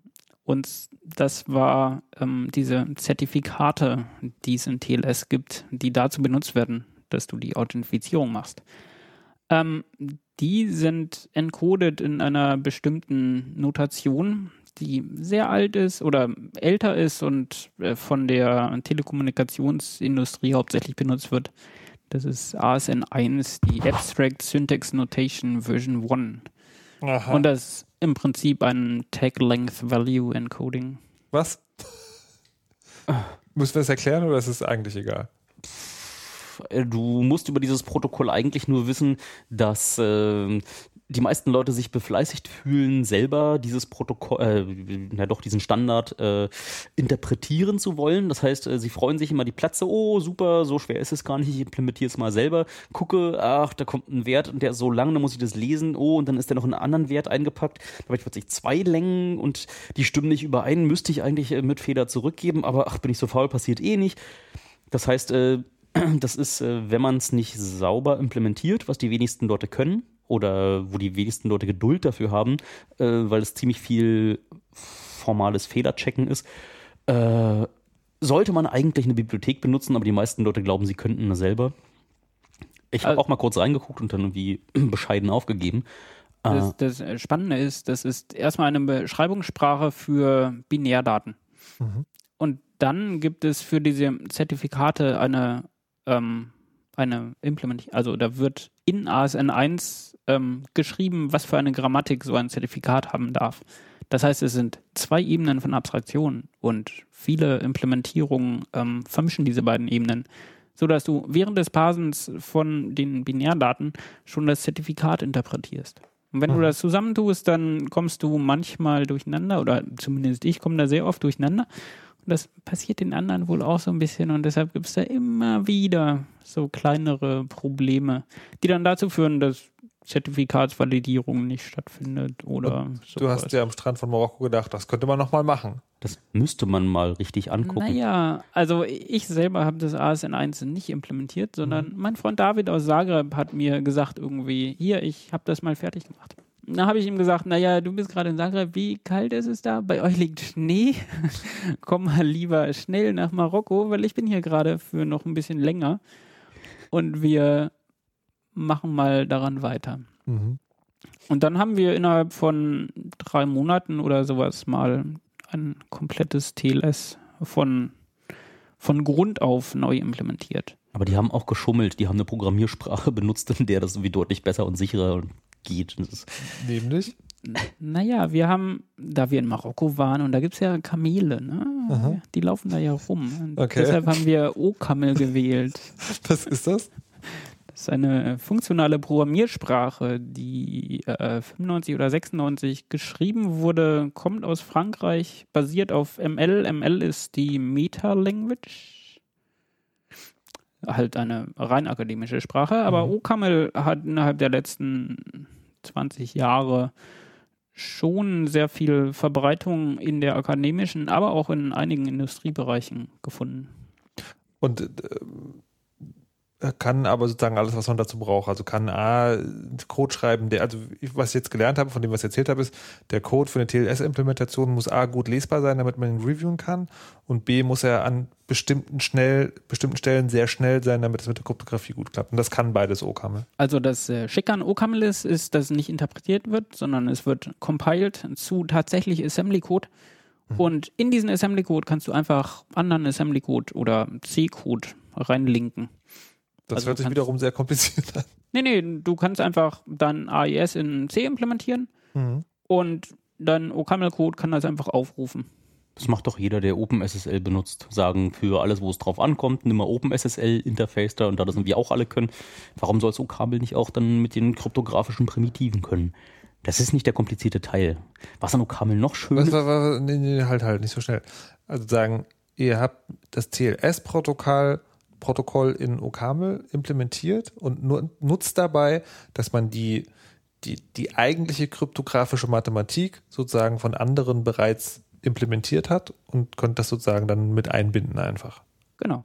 Okay. die also um, um halt Performance zu bekommen, um halt die Geschwindigkeit, die auch OpenSSL hat oder andere Implementierungen haben, um die hinzubekommen, benutzen wir halt auch diese Bitschubserei in C oder in Assembly. Die habt ihr dann auch selber gemacht oder die habt ihr von, von anderen Leuten übernommen?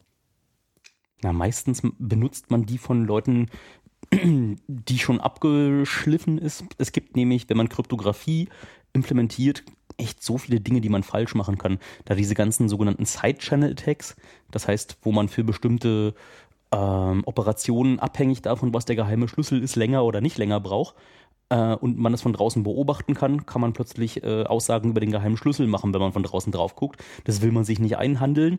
Da will man dann eher, so, so dieses AIS ist eigentlich, wenn man in den Standard guckt, ist nicht so schwer.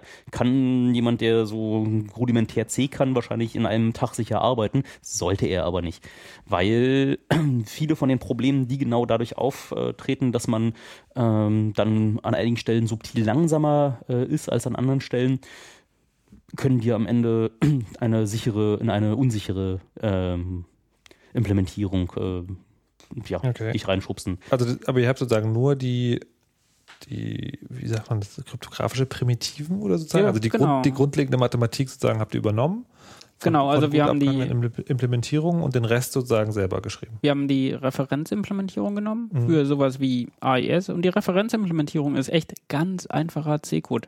Der hat keinerlei Speichermanagement drin, also Mhm. der hat keinerlei Allokation von Speicher drin, der hat keinerlei Loops drin, die abhängig von den Inputdaten sind oder sowas, sondern der kriegt einfach einen 16-Byte-Block und einen 16-Byte-Block als Key und macht dann da so ein bisschen Key-Geschubse und gibt dir einfach einen 16-Byte-Block zurück. Okay, und dann habt ihr, saßt ihr da in Marokko und habt das äh, drei Monate lang daran gearbeitet. Mhm. Und dann wart ihr dann fertig? Oder was kommt dann raus, wenn man sich drei Monate an so ein Projekt. Darf ich da mal noch ganz kurz einhaken? Ich habe doch vorhin erzählt, da diese Bubbles äh, von diesen Zuständen, wo man hin und her springt, äh, je nachdem, was gerade für ein Paket reingekommen ist. Entsinnst du dich? Wo die meisten Leute da Abkürzungen machen, weil sie dann meinen, dass sie diese Übergänge äh, ja doch irgendwie sich zusammenfassen lassen. Das Tolle an OCaml ist, dass man diese Blasen fast förmlich so einfach hinschreiben kann und das compiled. Das heißt, du kannst einfach in die Spezifikation reingucken, wenn sie gut genug ist, diese Zustände nehmen und in deinen Source Code kopieren und noch ein bisschen Syntax ändern und schon hast du die formale Spezifikation des Protokolls in Programmcode übernommen und den Rest lässt du dann vom Compiler machen. Das heißt, da musst du dich gar nicht mehr drum kümmern, äh, dass du irgendwelche Abkürzungen da jetzt aus Faulheit äh, da händisch rein, äh, reintipperst, weil du da wie gerade äh, abkürzen willst, sondern du nimmst einfach den Standard und du lässt einfach den ganzen anstrengenden Kram deinen Compiler machen. Und das ist äh, echt, echt cool dann an, an dem Projekt. Ah, Also, das ist sehr schön. Leider ist der Standard jetzt nicht so geschrieben, dass du den einfach copy and pasten kannst. Der Standard ähm, hat noch nicht mal eine explizite State Machine beschrieben. Also, ist so implizit beschrieben, so ein bisschen mit so ein bisschen Flow, was denn wann passieren kann und was ähm, Vorbedingungen sind für bestimmte Pakete und wie man auf bestimmte Pakete reagieren soll. Mhm. Und wir haben halt die gesamte Protokolllogik in OCaml geschrieben und haben es halt nicht primär auf Performance geschrieben, erstmal, sondern primär auf Lesbarkeit. Mhm. Und was heißt Lesbarkeit? Lesbarkeit und Auditierbarkeit. Das heißt, jede Funktion, die wir so haben, sollte in sich geschlossen sein. Und alle Daten, die sie benutzt, sollte sie als Parameter, als Input-Parameter bekommen. Und alle Daten, die sie zurückgibt, sollte sie als ähm, Rückgabewerte haben. Aber sie hat nicht Zugriff auf irgendwelchen Speicher, der da irgendwie modifiziert wird, um noch irgendeinen Kanal zu bilden, um irgendwelchen Zustand zu ändern. Okay, das ist jetzt sozusagen, das ist gerade ein, ein Punkt, den ich lerne. Ähm, ich kann ja nur so rudimentär Konzepte verstehen vom Programmieren und sagen, und ich kenne tatsächlich nur das, dass man sagen, also man hat eine Funktion und der übergibt man Dinge und dann gibt die wieder Dinge zurück. Aber was man sozusagen als Programmierer macht, um warum auch immer sozusagen ist, man schreibt einfach direkt im Speicher Dinge um und das lesen dann andere Funktionen aus. Also das ist sozusagen, das ist sozusagen ein Weg, den andere Leute gehen. Und das habt ihr genau nicht gemacht, um die Nachvollziehbarkeit zu erhalten. Genau, um halt explizit Sachen zu machen. Also wir Mhm. machen sowas wie Federbehandlung und auch ähm, Eingabewerte und Rückgabewerte, also Kommunikation zwischen den verschiedenen Modulen, machen wir sehr explizit. Mhm. Und wir benutzen, also OCaml ist eine Sprache, die ist, hat mehrere Paradigmen, unter anderem funktional und objektorientiert und so weiter. Und wir benutzen sehr viele von diesen Paradigmen nicht. Also wir benutzen keine Objekte und wir benutzen vor allen Dingen keinen veränderbaren Speicher. Das heißt, du kannst, wenn du dich hinsetzt und den Code liest, kannst du dich darauf verlassen, dass nicht hinter dir jemand eine andere Funktion irgendwelchen Speicher irgendwie wild verändert und irgendein Bit kippt und dann irgendwas anderes passiert innerhalb deiner Funktion. Sondern du kannst dir sehr sicher sein, wenn du diese Funktion liest, dass genau das passiert, was da steht. Die drei Zeilen oder die Ja. fünf Zeilen, die da stehen. Ich glaube, da muss man noch mal kurz erklären, was Hannes meint mit dem wie hinter dir oder hinter deinem Rücken. Das heißt, normalerweise hast du ja diesen Programmcode geschrieben und würdest nicht davon ausgehen, dass da jemand noch in Daten rumfuchtelt. Aber das Problem ist, dass man auf modernen Computern ja immer mehrere Programme hat, die für dich äh, gleichzeitig laufen. Das tun sie zuweilen auf zwei CPUs, die du in deinem Rechner verbaut hast. Äh, das, teilen sie, äh, das tun sie teilweise, weil äh, dir vorgegaukelt wird, dass da ähm, ganz viele virtuelle Rechner drauf sind, in denen die Der, das Betriebssystem dafür sorgt, dass alle Programme mal ein bisschen Rechenzeit abbekommen. Das heißt, es kann sein, dass äh, du irgendwas ausführst und du schreibst gerade ein bisschen Speicher rum, bist noch nicht ganz fertig mit deiner Operation und jemand anders äh, ein anderes Programm oder ein anderer sogenannter Thread, also so eine Ausführungsabfolge ähm, in deinem eigenen Programm, bekommt jetzt die Kontrolle, während du noch nicht ganz fertig bist. Und der schreibt in demselben Speicher rum. Und das ist eines der Hauptprobleme, die man in fast allen Programmiersprachen hat, diese Nebenläufigkeit, dieses gleichzeitig oder virtuell gleichzeitige Ausführen zwei Programmen äh, so zu koordinieren und so zu synchronisieren, dass wenn jeweils ähm, beide auf dieselbe Ressource versuchen zuzugreifen, sie immer nur einer Zugriff bekommt und der andere so lange warten muss. Und diese, äh, das, das führt echt häufig zu Fehlern. Das heißt, dass äh, zwei Programme, die äh, irgendwie äh, gleichzeitig äh, das, dasselbe benutzen, stell dir vor, äh, irgendjemand malt wild auf dem Bildschirm rum und keiner koordiniert, wo die Rechtecke sind, wo sie hinmalen dürfen. Dann malen die sich gegenseitig über die Fenster.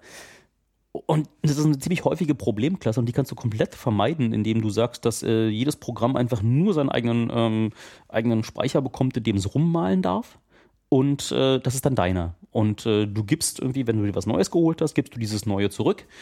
Und das alte kannst du meinetwegen wegwerfen, aber in dem wird nicht rumgeschrieben und da du immer weißt, dass dieser Speicher nur dir gehört, sind so diese Probleme mit dem äh, Programme schreiben sich gegenseitig im Speicher rum äh, ausgeschlossen. Das verstehe ich nicht, weil die, wie, wie kann dann sozusagen deine Implementation darüber bestimmen, was, was das Betriebssystem macht? Also so wie du es gerade erklärt hast, hört sich das an, als ob das Betriebssystem letztlich entscheidet, wer wann wo Zugriff hat. Ja, na, du würdest. Ja, aber das kann ich ja nicht verhindern mit meinem kleinen Programmchen. Äh, na, üblicherweise macht man ja nicht, dass irgendjemand ähm, dir absichtlich irgendwo rumschreibt, sondern äh, man versucht ja schon kooperativ zu arbeiten. Also es gibt natürlich im Betriebssystem Mechanismen, um zu verhindern, dass man wild im Speicher von zum Beispiel äh, dem Betriebssystem rumschreiben darf. Aber wenn du selber mehrere äh, parallele Handlungsstränge in deinem Programm hast, dann dürfen die natürlich schon in dem Speicher rumschreiben jeweils. Und du musst auf andere Art und Weisen dafür sorgen, dass sie das nicht gleichzeitig tun. Das wird automatisch verhindert, wenn man und nur mit Übergabewerten in Funktionen arbeiten. Das sieht irgendwie so aus, ich gebe dir jedes Mal, wenn du irgendwas tun sollst, hier ist ein Aufgabenblatt und ich gebe dir noch ein Blatt, auf dem ich das Ergebnis möchte. Und äh, du gibst mir das irgendwann zurück und dann kannst du das Aufgabenblatt zerknüllen oder gibst mir das zurück. Aber der Hannes, der irgendwie gleichzeitig arbeitet auf einem anderen Blatt, was ich ihm gebe, gibt da auch, gebe ich ihm ein leeres Blatt, da kann er auch, auch drauf rumkratzeln. Aber ihr müsst euch das Blatt, wo die Lösung draufsteht, müsst ihr euch nicht teilen.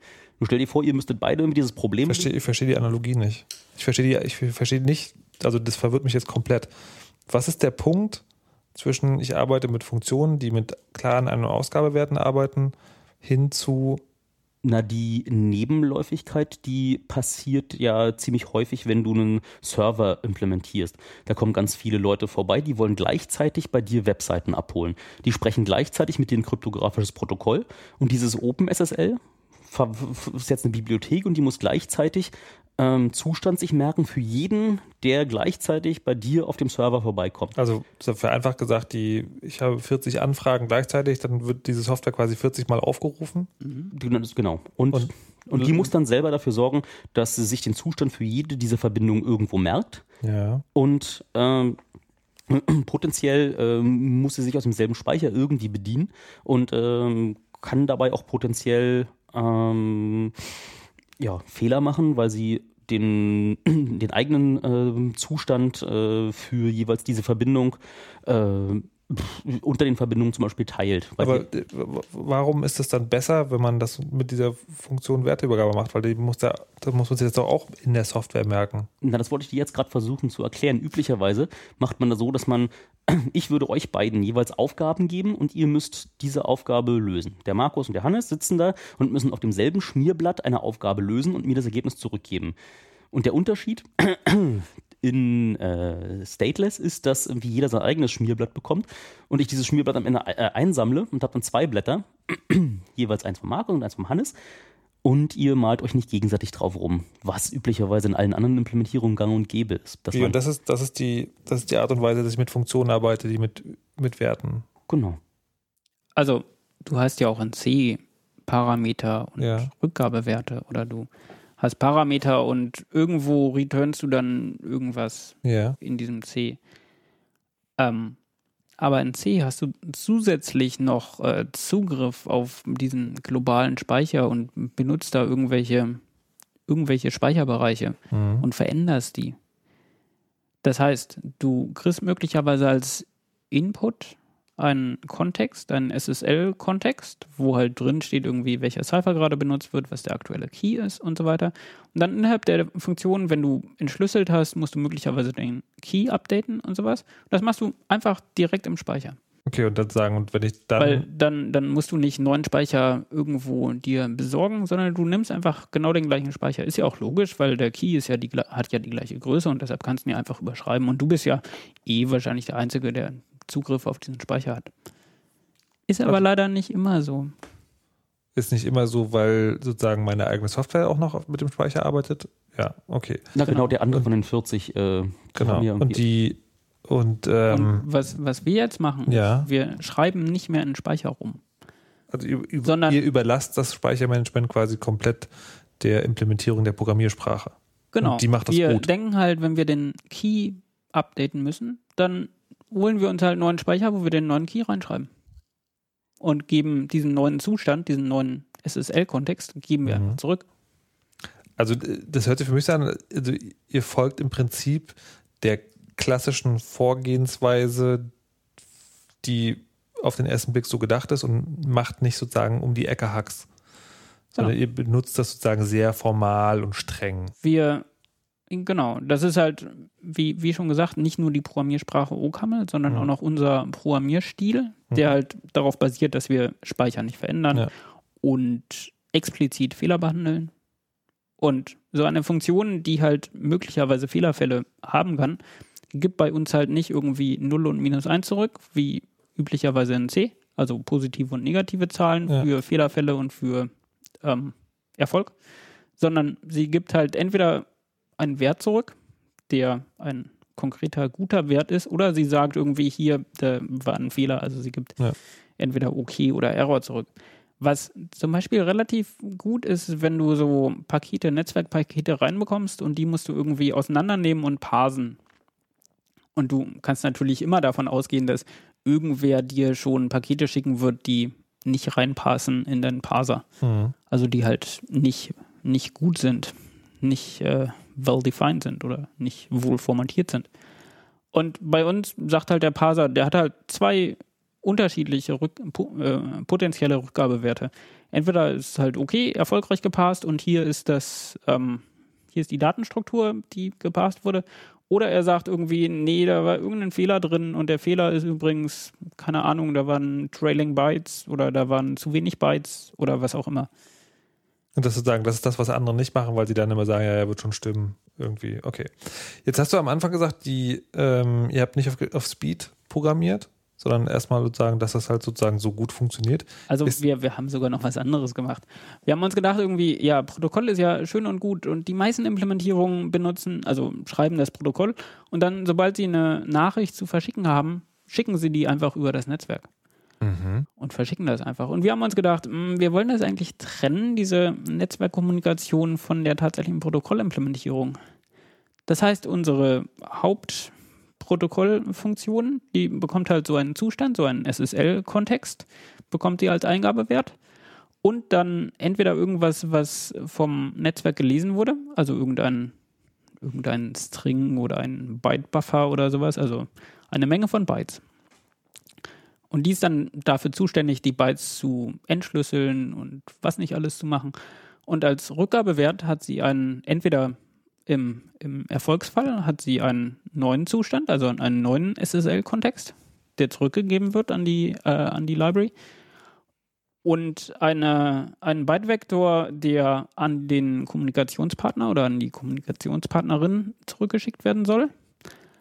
Und dann noch optional einen Byte-Vektor, der an die Applikation geschickt wird. Okay. Das heißt, ähm, statt dass wir direkt ähm, Read und Write auf dem entsprechenden ähm, auf der entsprechenden Netzwerkverbindung machen, sagen wir halt, nee, das mit diesen Netzwerkverbindungen, das abstrahieren wir mal und das machen wir mal separat. Also ich, ich muss ganz ehrlich sagen, ich kann gerade nicht folgen, weil ich glaube, wenn du, wenn du über Netzwerkverbindungen auf denen arbeitest, dann äh, sagen, setzt das wahrscheinlich Code von, wie funktioniert Netzwerk. Nee, ich glaube, ich habe da irgendwie eine Analogie, die, die- vielleicht hilft. Äh, Ich weiß nicht, ob, ob du Briefschach kennst. So, ne, man, man spielt gegen irgendjemanden, der woanders äh, Ja. irgendwo ist, spielt man Schach. Man schickt immer Briefe hin und her und sagt irgendwie, hier, König von irgendwas auf dahin. Ja. Jetzt kannst du irgendwie machen, dass du jedes Mal dir irgendwie merkst, du hast nur ein einziges Schachbrett, dir das wieder hin. Und wenn du damit fertig bist, ziehst du einmal was äh, und jedes Mal, wenn du sofort gezogen hast, geht das Paket raus.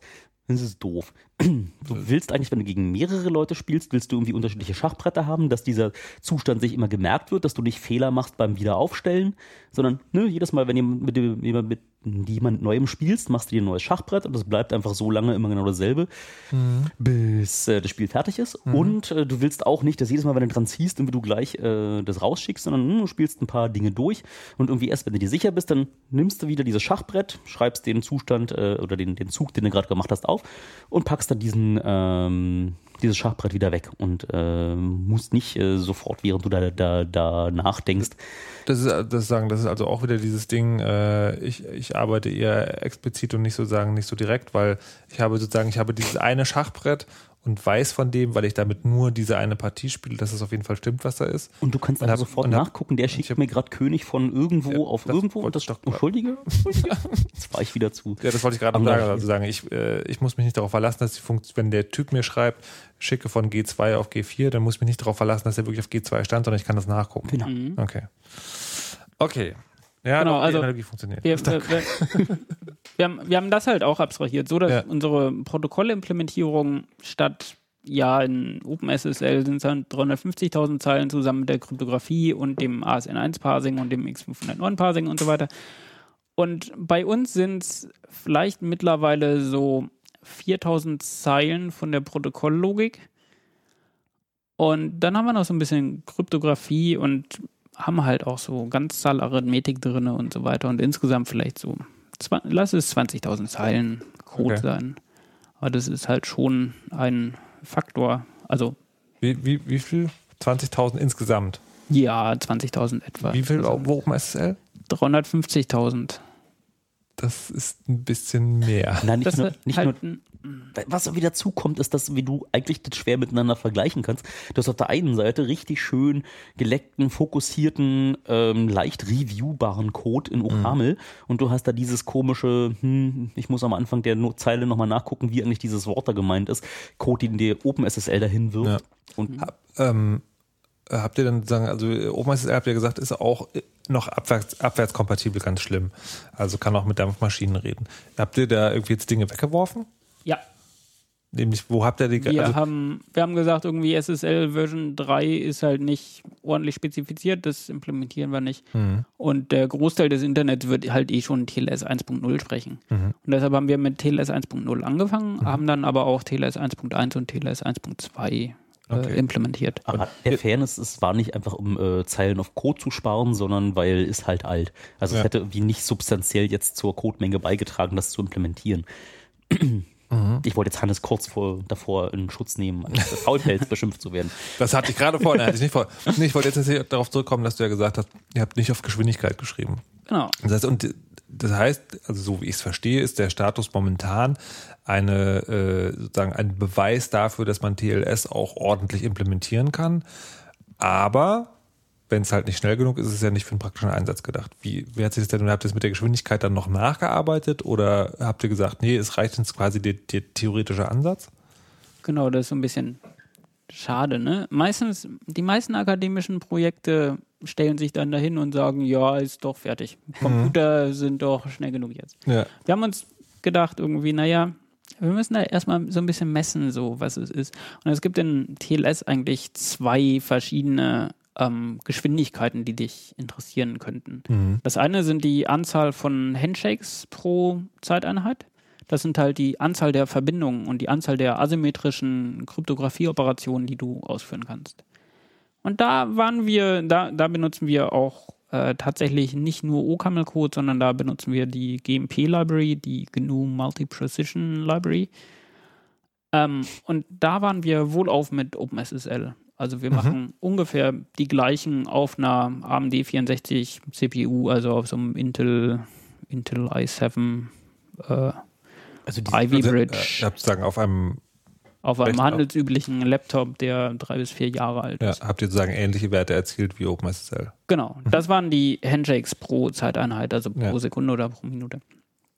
Das andere ist dieser Bulk Transfer, also da, wo du die symmetrischen Cipher benutzt, wo du AES benutzt und dann irgendwie noch einen MAC, also einen Message Authentication Code. Und da waren wir initial ungefähr, ungefähr fünfmal so langsam wie OpenSSL Ist das äh, im Vollausbau. Also OpenSSL hat halt zum einen kann es diese CPU-abhängigen äh, Performance-Optimierungen benutzen oder es kann einfach seinen C-Code benutzen. Und Mhm. gegen den C-Code waren wir ungefähr Faktor 2 langsamer, also Mhm. halb so schnell. Und gegen die Optimierung waren wir Faktor ungefähr 5 oder 6 das äh, bedeutet praktisch schon, schon, das würde niemand einsetzen. Genau. Mhm. Aber dann hat sich David in den letzten vier Wochen mal hingesetzt und hat sich überlegt, naja, wo ist denn hier eigentlich das Problem mit der Performance? Mhm. Und äh, moderne CPUs, also moderne x86 CPUs auf jeden Fall implementieren spezielle Assembly-Instruktionen, um genau AES zu machen. Und die hat David dann einfach mal hingeschrieben. Mhm. Und äh, mittlerweile, ich glaube, die letzten äh, Messwerte sind, dass wir ungefähr so zwei Drittel so schnell sind wie OpenSSL. Also wir sind immer noch langsamer, Mhm. Sie brauchen 30 Prozent mehr Zeit. Mhm. aber wir sind nicht grottig langsam oder Mhm. Also würde würd ich jetzt sagen, würde ich vermuten, dass, dass man, wenn man irgendwie so, also mit großen Servern arbeitet, wo tausende von Anfragen pro Minute reinkommen, dass man dann immer noch, dass einem das dann immer noch wichtig genug ist. Aber ist das jetzt schon äh, quasi anwendbar im, keine Ahnung, wenn ich hier meinen, diesen Podcast darüber ausliefern würde oder Mails Ja. schreiben, wo es jetzt einfach so. die, die, die gleiche Liga und meistens geht es äh, für den Großteil der Anwendungen im Rauschen unter. Ein Großteil der teuren Mathematik Mhm. ist ja in der Kryptographie am Anfang der Verbindung, wenn neue Kunden rinkommen und du musst einen Schlüssel aushandeln. Dann ist irgendwie dieses Multiplizieren, Exponentieren und wieder so. Das ist der Teil, wo äh, die ungefähr gleich auf sind, nachdem sie da diese GMP, diese, wo die Hardcore-Mathematiker da irgendwie sich da noch mit reingesetzt haben und viele Optimierungen genau dafür damit in die Bibliothek reingedroschen haben. Und am Ende ist der ähm, der damit ausgehandelte Schlüssel, den man dann für AES zum Beispiel benutzt, äh, das da geht normalerweise dann auf so Servern im Rauschen unter. Das ist dann vergleichsweise nicht mehr sig- signifikant. Also auch wenn es nochmal 30 Prozent langsamer ist, ist es irgendwie 30 Prozent langsamer als irgendwas, was eh schon äh, kaum, kaum Ärger gemacht hat. Also das ist auch noch nicht der letzte Satz, der über die Performance von unserem ähm, TLS, von unserer Implementierung gesagt ist, sondern wir haben festgestellt, dass ungefähr 80 Prozent der Zeit, die wir so verbrauchen, wird halt hauptsächlich da, da drin verbraucht, diesen Message Authentication Code zu berechnen. Also das ist einfach eine SHA-1, ein SHA-1-Hash oder sowas. Was, was, was macht der, dieser Message, Message Authentication Code? Naja, zusätzlich zur Verschlüsselung von Daten willst du halt noch sicher sein, dass die Daten tatsächlich vom Server kommen. Mhm. Und das macht dieser Message Okay. Authentication Code. Ja. Und die Implementierung haben wir auch in C hingeschrieben. Also das ist die Referenzimplementierung in C. Und die ist gerade bei uns das langsamste Stück Code. Okay. Und das wollen wir natürlich uns auch nochmal genauer anschauen, wie wir das irgendwie schnell bekommen. Und auch da gibt es dann wieder CPU-spezifische Optimierungen in verschiedenen Assembly Instructions. Aber Also- äh, l- läuft man dann nicht in Gefahr, dass man irgendwann endet wie OpenSSL? Naja, tatsächlich nicht so. David hat sich da hingesetzt und hat innerhalb von drei bis vier Wochen AES-NI, diese Instruktion, implementiert. Und er hat das Interface von der Crypto-Library nicht geändert. Darf ich da kurz die Frage kürzer beantworten? Was du, was OpenSSL kaputt gemacht hat, ist genau, dass sie oben drüber diese komplizierte Protokollschicht ASN1, dieses TLS, in, also vorher SSL in drei verschiedenen Versionen, ähm, dass sie das dann unbedingt in C machen mussten. Das hat sich kaputt gemacht, weil sie da Abstraktion über Abstraktion über noch mehr Speicher allozieren. In der Kryptographie unten drunter passiert dir sowas üblicherweise nicht, weil du musst da nichts mehr abstrahieren, weil das ist einfach wirklich nur Bitschubserei, das ist nur Mathematik, keine Allo also kein, kein Speicher allozieren, kein ähm, äh, irgendwas parsen, sondern das ist einfach stumpf rechnen. Und da ist üblicherweise C-Code, der vor 20 Jahren geschrieben wurde, funktioniert heute immer noch. Das heißt, wie, da hat sich nichts groß geändert, das kannst du einfach compilen, der ist halt nur schneller geworden, weil die Compiler besser geworden sind. Aber üblicherweise wenn du dort dich darauf fokussierst, dass du ähm, einige Stellen schneller machst, sowas kann man richtig und gut machen. Das machen die meisten auch richtig und gut. Da tappst du üblicherweise nicht in die OpenSSL-Falle. Ähm, das heißt, Al- Also wir, wir legen auch deutlich Wert darauf, dass wir nicht die Lesbarkeit opfern für Geschwindigkeit. Also uns reichen auch irgendwie 80 oder 90 Prozent von OpenSSL von der Geschwindigkeit. Ich bin mit 70 Prozent von OpenSSL bin ich sehr, sehr zufrieden. So. 70 Prozent Ist ist doch dann schneller. Nee. Nee, Ach so, nee. 70 Prozent der Geschwindigkeit. Ah, okay. Also Faktor 0,7. Äh, okay. Ähm, das heißt, ihr seid noch nicht fertig. Also gibt Naja, Was- vom, äh, von der Protokoll, von dem Protokollumfang sind wir im Prinzip, also sind wir schon fertig. Wir haben äh, neuere Protokoll-Features, sowas wie Server Name Indication, dass dein Client sagen kann, irgendwie mit welchem Server er jetzt tatsächlich reden will, damit der Server sich entscheiden kann, welches Zertifikat er er dir präsentiert. Dann haben wir Client-Authentifizierung, also du kannst auch dahin gehen und den Stack benutzen, um ein Client-Zertifikat auszutauschen, auszuhandeln. Und äh, hast du jetzt sozusagen, oder habt ihr noch ein Ziel, wo ihr hin wollt, bis, ihr sagt, okay, jetzt, dann ist die Arbeit zumindest, weiß ich nicht, für eine Version 1.0 oder was auch immer abgeschlossen? Tja, das ist immer so die Frage, wann ist Software fertig? Ja. Darf ich dann noch mal ganz kurz hausi? Der Hannes ist immer so bescheiden. Der hat nämlich mit diesem ähm, mit diesem dieser TLS-Implementierung nicht nur äh, geschafft, dass er selber TLS mit der Welt sprechen kann, sondern er hat äh, auch äh, die Ebene, wie dort äh, diese SSL-Verbindungen reinkommen, so weit abstrahiert, dass er auch noch mal neu einspielen kann, was in anderen ähm, Netzwerkverbindungen beobachtet wurde. Das heißt, wenn du irgendwas mitsniffst und du siehst eine SSL-Verbindung, dann kannst du das gegen sein Programm werfen und der guckt drauf, ob äh, in dieser Verbindung alles in Ordnung gewesen ist. Indem er einfach Paket für Paket reinnimmt und guckt, ob die Übergänge zwischen den Zuständen, die äh, intern da sind, ob die äh, mit dem Protokoll gedeckt sind oder nicht. Und was er damit machen kann, ist äh, natürlich andere äh, Implementierungen einfach überprüfen, äh, ob die äh, fehlerhaft sind und ähm, hat dabei dann auch ähm, so Dinge entdeckt in anderen Implementierungen, die eben nicht korrekt gewesen sind. Hoch. Also äh, eine Verhältnisfrage. Ich nehme mir sozusagen einen bereits beendeten verschlüsselten Datenverkehr und werfe ihn nochmal gegen deine Implementation und dann kann deine Impl- Implementation quasi sagen, okay, das ist tatsächlich vom Protokoll abgedeckt, was da passiert ist oder da ist ein Fehler passiert. Ja, so in etwa. Also, da wir ein, ein, eine verschlüsselte Verbindung haben, wo nur der Client und der Server Ja. äh, lesen können, was darüber transferiert wurde, brauchst du halt ein bisschen mehr als genau den, äh, den Paketdump, also das, was du auf dem Netzwerk gesehen hast. Ja.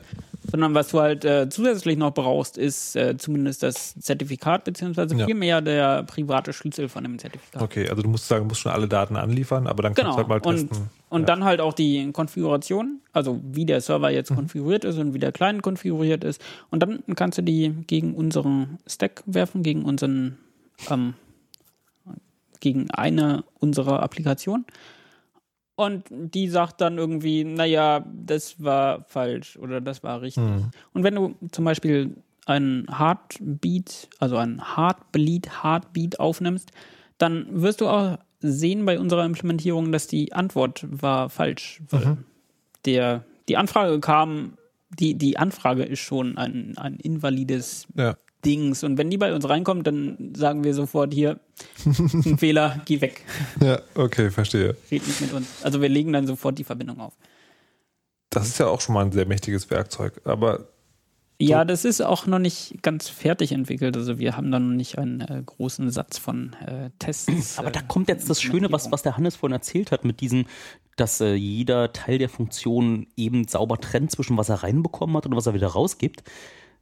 Jetzt hast du diese Analogie mit dem Aufgabenblatt, funktioniert wieder voll super. Ich kann nämlich jetzt die beiden nebeneinander legen und kann sagen, das da war der alte Zustand, das ist der neue Zustand. Hat das irgendwas mit dem Paket zu tun, was da reingekommen ist, laut Protokoll oder nicht? Und es müssen ja nicht deine eigenen ähm, Zustände gewesen sein, die kannst du ja dann irgendwie äh, auch so lange durchspielen und siehst, was in OpenSSL hätte passieren müssen an der Stelle oder in äh, einer der anderen Bibliotheken und kannst damit dann einfach die beiden Zustände miteinander vergleichen, weil du ja nicht drin rumgeschrieben hast und äh, das nochmal schön visuell äh, dir ja, Aber das, sehe, du runzelst die das, nee, Stirn. das beantwortet ja nicht die Frage, wann die Software fertig ist. Nein, nein, ich wollte. in diesem Projekt passieren halt so viele spannende Dinge und fertig ist ja äh, immer nur, was du damit erreichen willst. Also was- Ja, aber das, das worauf zielt denn die Frage ab? Was, Na, was genau- meinst du damit fertig? genau darauf. Wofür denn? Für welchen Einsatz? Also ich benutze diesen TLS-Stack täglich. Nein, aber das ist sagen. Und zwar habe ich ihn äh, benutzt, also ich habe darauf aufbauend noch verschiedene Applikationen geschrieben. Eine davon ist ein XMPP-Client, Jabba. Jabba, der auch OTR, was so ein anderes Verschlüsselungsprotokoll ist, implementiert. Und der benutzt ähm, meine TLS-Implementierung. aber ist das sozusagen schon praktikabel im Sinne von, man will das an End-User rausgeben? Ähm, nee, Genau. Also für mich ist es gut genug und ich habe da auch noch so, ein, so eine Handvoll Leute, so eine Handvoll Ja. Freunde, die das tatsächlich auch benutzen und sowas. Der TLS-Stack an sich wird schon aktiv benutzt, also für Webserver. Für, wir haben zum einen einen Demonstrationsserver, wo man sich mal die Handshake-Nachrichten ähm, in diesem TLS-Protokoll visualisieren kann. Ähm, Aber ich, ich, im will, Internet. Ich, ich, genau, ich will ähm, gleich nochmal darauf zurückkommen. Aber das, das heißt, also die Frage ist wirklich zu sagen, du hast jetzt, wann habt ihr angefangen damit? Letztes Jahr irgendwann? So, das ist ja sozusagen so ein, man will ja wahrscheinlich nicht den Rest seines Lebens an so einem Projekt sitzen. Und das sagen ist die Frage, wann ist denn für dich etwas erreicht, wo du sagst, okay, das ist eine Stufe, wo vielleicht macht man danach trotzdem noch weiter, aber wo ich jetzt mal sage, okay, jetzt ist sozusagen sowas erreicht, was ich als erstmal als fertig oder als ein Kapitelende ähm, irgendwie bezeichnen würde. Was, also was würde diesen Zustand auszeichnen und wie weit seid ihr da? Ähm, dieser Zustand ist erreicht. Mhm. Also ich ähm, habe auch die Schnauze voll von TLS. Okay. Das äh, ist lang genug. Es sind jetzt mehr als ein Jahr habe ich damit verbracht. Ähm, ich programmiere halt noch ein bisschen was, aber das ist jetzt nicht an der Implementierung, also an unserer TLS-Bibliothek, sondern das ist mehr, um Tests zu generieren und diesen, diese Traces, also diese ähm, recorded äh, Netzwerkpakete, um die halt nochmal gegen unseren Stack zu werfen. Das heißt aber, also das hört sich ja eigentlich so an, als wäre diese Implementierung das, was die Welt jetzt mal bräuchte. Also wenn man das anhört, was ihr in der ersten halben Stunde alles über die anderen Implementierungen gesagt hat. Aber das ist jetzt nicht dein ureigenstes Interesse, dass du Das das, ist- machst. Naja, da, da, da gibt es äh, verschiedene Sachen. Zum einen gibt es, wie gesagt, na gut, nochmal kurz zurück zu OpenSSL. OpenSSL hat auch ein Entwickler-Interface, was halt sehr umfangreich ist. Es hat mehr als 1000 Funktionen, die du so aufrufen kannst. Ähm, was wir machen können in der OCaml-Welt, ist auch unsere Bibliothek zu exportieren, so dass sie von C aus aufgerufen werden kann. Und das ist noch eins der ähm, Ziele, die wir haben oder eins der Projekte, die wir definitiv haben wollen. Und da wollen wir lieber was Kleineres als OpenSSL, als die API benutzen. Lieber sowas wie ja, libTLS vom Open vom OpenBSD-Projekt. Ich glaube, du musst sowas? ganz kurz noch sagen, dass mit den 1000 Funktionen in OpenSSL war nicht anerkennend gemeint, sondern es ist ein Problem. Und es ist auch äh, ein Problem, dass es einfach so komplex ist und dass es auch so schlecht dokumentiert, also notorisch schlecht dokumentiert ist, äh, wie man das tut. Und man muss, obwohl die schon so viel da drin tun und so viel Code da drin ist, muss man am Ende irgendwie noch traurig viel händisch machen. Also wenn man gegen OpenSSL programmiert, wenn man das benutzt, diese Bibliothek, und möchte eigentlich nur wissen, sag mal, der Server, mit dem ich gerade gesprochen habe, ist das wirklich der Server, dieser Name da? Dann muss man das händisch machen. Da gibt es keine einfache Funktion, die man fragen kann, hier ist der Servername, sag mal bitte, ob das irgendwie da oben von irgendjemandem der Erziehungsberechtigten signiert wurde oder nicht. Und das gibt's da einfach nicht in OpenSSL, obwohl die API schon 1000 äh, Funktionsaufrufe teuer ist. Und äh, da haben sich dann damals als, ähm, da können wir ja dann doch noch diese Re-SSL-Geschichte mit reinflechten, weil nämlich nachdem so eins von den Softwareprojekten heißt OpenBSD, die schon länger auch so einen Fokus auf Sicherheit haben und gerne ähm, bereit sind, Performance gegen Sicherheit äh, einzutauschen. Also eher lieber ein bisschen langsamer, aber dafür so sicher, dass man diese Installation nicht aufmacht. Und die haben dann irgendwann gesehen, uh, mit diesem OpenSSL, was, wie, was die ja auch benutzen, handeln sie sich diese ganzen Sicherheitsprobleme ein, die sie eigentlich nicht haben wollen. Und da ist irgendwie Code drin, der schwer zu verstehen ist und haben sich dann hingesetzt und haben dieses Projekt ähm, geforkt. Also sie haben eine Kopie genommen, die Lizenz gibt es ja her und haben dann gesagt, jetzt entwickeln wir mal ab diesem Versionsstand weiter und machen es oder versuchen es richtig zu machen. Wir versuchen alte Zöpfe abzuschneiden. Wir versuchen nicht mehr Windows 3.1 zu unterstützen oder so die uralten Versionen von, von, von SunOS oder was es da früher noch äh, gab, sondern einfach nur, was heute so am Markt ist oder gar nur ihr eigenes Betriebssystem mit all den ganzen modernen, sicheren ähm, auch Speicherverwaltungsfunktionen und äh, vor allem mal diesen Code aufräumen, ordentlich einrücken, einen einheitlichen Programmierstil, dieses ganze äh, Zwangsübersetzen von einigen Funktionen in andere Funktionen, die man eh nicht versteht, äh, einmal rauswerfen. Und dieses Projekt ähm, haben sie dann äh, ReSSL, so LibReSSL genannt, ähm, und haben aber gleichzeitig auch gesagt, eigentlich machen sie das nur, weil einer der Kernwerte ähm, von OpenSSL ist, dass so viele Leute, wenn sie Kryptographie benutzen wollten, mussten diese OpenSSL-API, diese Benutzerschnittstelle benutzen. Das heißt, wenn man es mal richtig machen möchte und eigentlich viel weniger Funktionen nur noch anbieten würde, aber die, die es richtig machen, hat man das Problem, dass es keine Software gibt, die das benutzt. Also so ein Apache kann einfach mit deiner neuen tollen Kryptobibliothek im Allgemeinen nichts anfangen. Also sprich der Webserver und äh, viele andere Programme sind, gehen einfach davon aus, wir machen Kryptographie, wir nehmen OpenSSL. Und damit hast du dann das Problem, dass äh, du diese ganze Software umschreiben musst, damit die dann die richtig gemachte Bibliothek benutzen würden. Und das ist nicht wirklich praktikabel.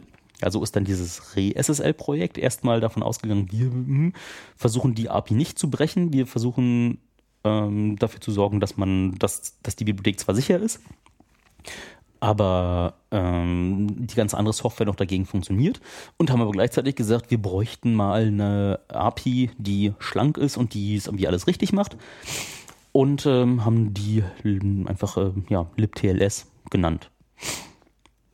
Du guckst schon wieder so stirnrunzelnd. Ja, ich bin. Äh, oh, die Zeit ist rum, sagst du? nee, ich war also gerade, das hat jetzt aber nichts direkt mit OCaml zu tun. Das war einfach sagen, das ist auch nur noch eine weitere das hat. Also mit der OCaml-Implementierung von TLS von Hannes zu tun. Das ist na, da kommen wir dann, dann, dann, dann schließt sich der Kreis langsam, dass äh, natürlich äh, die OCaml-Implementierung möchte nicht die gesamte OpenSSL-API neu nachimplementieren und sich äh, den ganzen Scheiß da wieder einhandeln, der äh, von OpenSSL da in die Welt gesetzt worden ist, sondern die würden dann gleich äh, eine modernere API benutzen und äh, dort schließt sich der Kreis, dass äh, um es dann unter deinen Webserver drunter zu tun oder unter deinen Mail-Server, also, ne, wenn du unter deinem äh, WordPress dann mal ein richtiges, äh, eine richtige Kryptobibliothek benutzen willst, dann hm, stehst du ja üblicherweise da und kannst die nicht einfach da reinklemmen, wenn die in OCaml geschrieben ist. Und, hm, und dann musst du dafür sorgen, dass dein Webserver auch gegen eine moderne ähm, API programmiert ist und äh, die Bibliothek benutzen kann, die das dann richtig implementiert. Du guckst immer noch skeptisch. Frag doch. Ich verliere den Faden halt gerade. Also was, was bedeutet das jetzt für dich? Naja, dass das äh, Projekt sehr viel greifbarer ist, dass ich äh, die OCaml TLS Bibliothek für andere, für Leute, die immer noch C-Code einsetzen, zur Verfügung mhm. zu stellen. weil ich, weil ich will natürlich irgendein ähm, Interface denen anbieten, aber ein Interface, was jetzt nicht so umfangreich ist, weil für jedes für jede Funktion in diesem Interface muss ich halt mir einen Gedanken darüber machen, was diese Funktion eigentlich tun soll. Und bei, der Open, bei dem OpenSSL-Interface ist es so groß, dass es nicht in meinen Kopf passt. so, und bei libTLS, das ist ein sehr minimiertes Interface, was natürlich nicht die komplette Komplexität des Protokolls widerspiegelt. Das heißt, du kannst damit nicht alles machen. Du hast da nicht alle Freiheitsgrade. Aber vielleicht ist das ja auch ganz gut so. Hm. Das wollt ihr also noch umsetzen. Oder das willst das du noch umsetzen, bevor du. Wollen wir irgendwann auf jeden Fall mal umsetzen. Ja. Aber die, die eigentliche Motivation, dieses ganze TLS zu implementieren, ist eigentlich eine leicht andere. Wir haben da, also ich äh, arbeite gerade in Cambridge und in Cambridge gibt es ein Forschungsprojekt, wo sie Betriebssysteme bauen. Und zwar kleine Betriebssysteme, die nicht auf C basieren, sondern die in OCaml geschrieben sind. Und da könnte, könnte das ein Teil davon sein, oder? Und da ist das ein Teil davon. Da ist, da haben wir, äh, also da sind sie sehr froh darüber, dass wir uns hingesetzt haben und Matelis implementiert haben. Weil basierend, also das ähm, Projekt heißt Mirage OS und es ähm, beinhaltet, dass du OCaml direkt auf einem Hypervisor ausführen kannst, also direkt auf einem gesendeten Hypervisor. Was? Wow, jetzt nochmal. Ich dachte, wir hätten es geschafft, aber was zur Hölle sagst du da gerade? Ich sage, dass äh, statt dass du OCaml in deinem Unix ausführst oder in deinem aktuellen Betriebssystem ausführst, dass du da den Code ausführst, du kannst direkt OCaml-Code nehmen und den direkt als äh, virtuelle Maschine ausführen. Ohne ein komplettes Unix außenrum zu haben. Dä? Das führt dann dazu, dass zum Beispiel ein Webserver nicht irgendwie Gigabytes von Speicher und, ähm, und Applikationscode hat. Also das ist ja nicht nur der Webserver selbst, sondern auch der Linux-Kernel und irgendwie Dateisysteme und was nicht alles und die Abhängigkeiten, die der Webserver alle so braucht. Das ist ja riesig. Das ist, keine Ahnung, 200 Megabyte, 300 Megabyte, ungefähr. Äh, was wir haben, ist ein, eine, ein Virtual Machine Image, was so ein bis zwei Megabyte ist und was einen kompletten TCP/IP-Stack und einen Webserver beinhaltet. Aber quasi dann nur das. Also Nur du das. machst genau nur das und bringt halt nicht den ganzen Kram mit, der dabei ist, weil es sich da um. Ah, okay, verstehe. Aber das ist im Prinzip ähm, das Projekt, an dem ich am meisten wo- motiviert bin. Motiviert bin, weil das sind äh, wenig komplexe Services. Also wir nehmen einfach die Komplexität raus. Du brauchst keinen keinen Abschluss im Unix-Systemadministration, um das aufzusetzen. Und ähm, das ist das Forschungsprojekt, an dem ich gerade aktiv arbeite.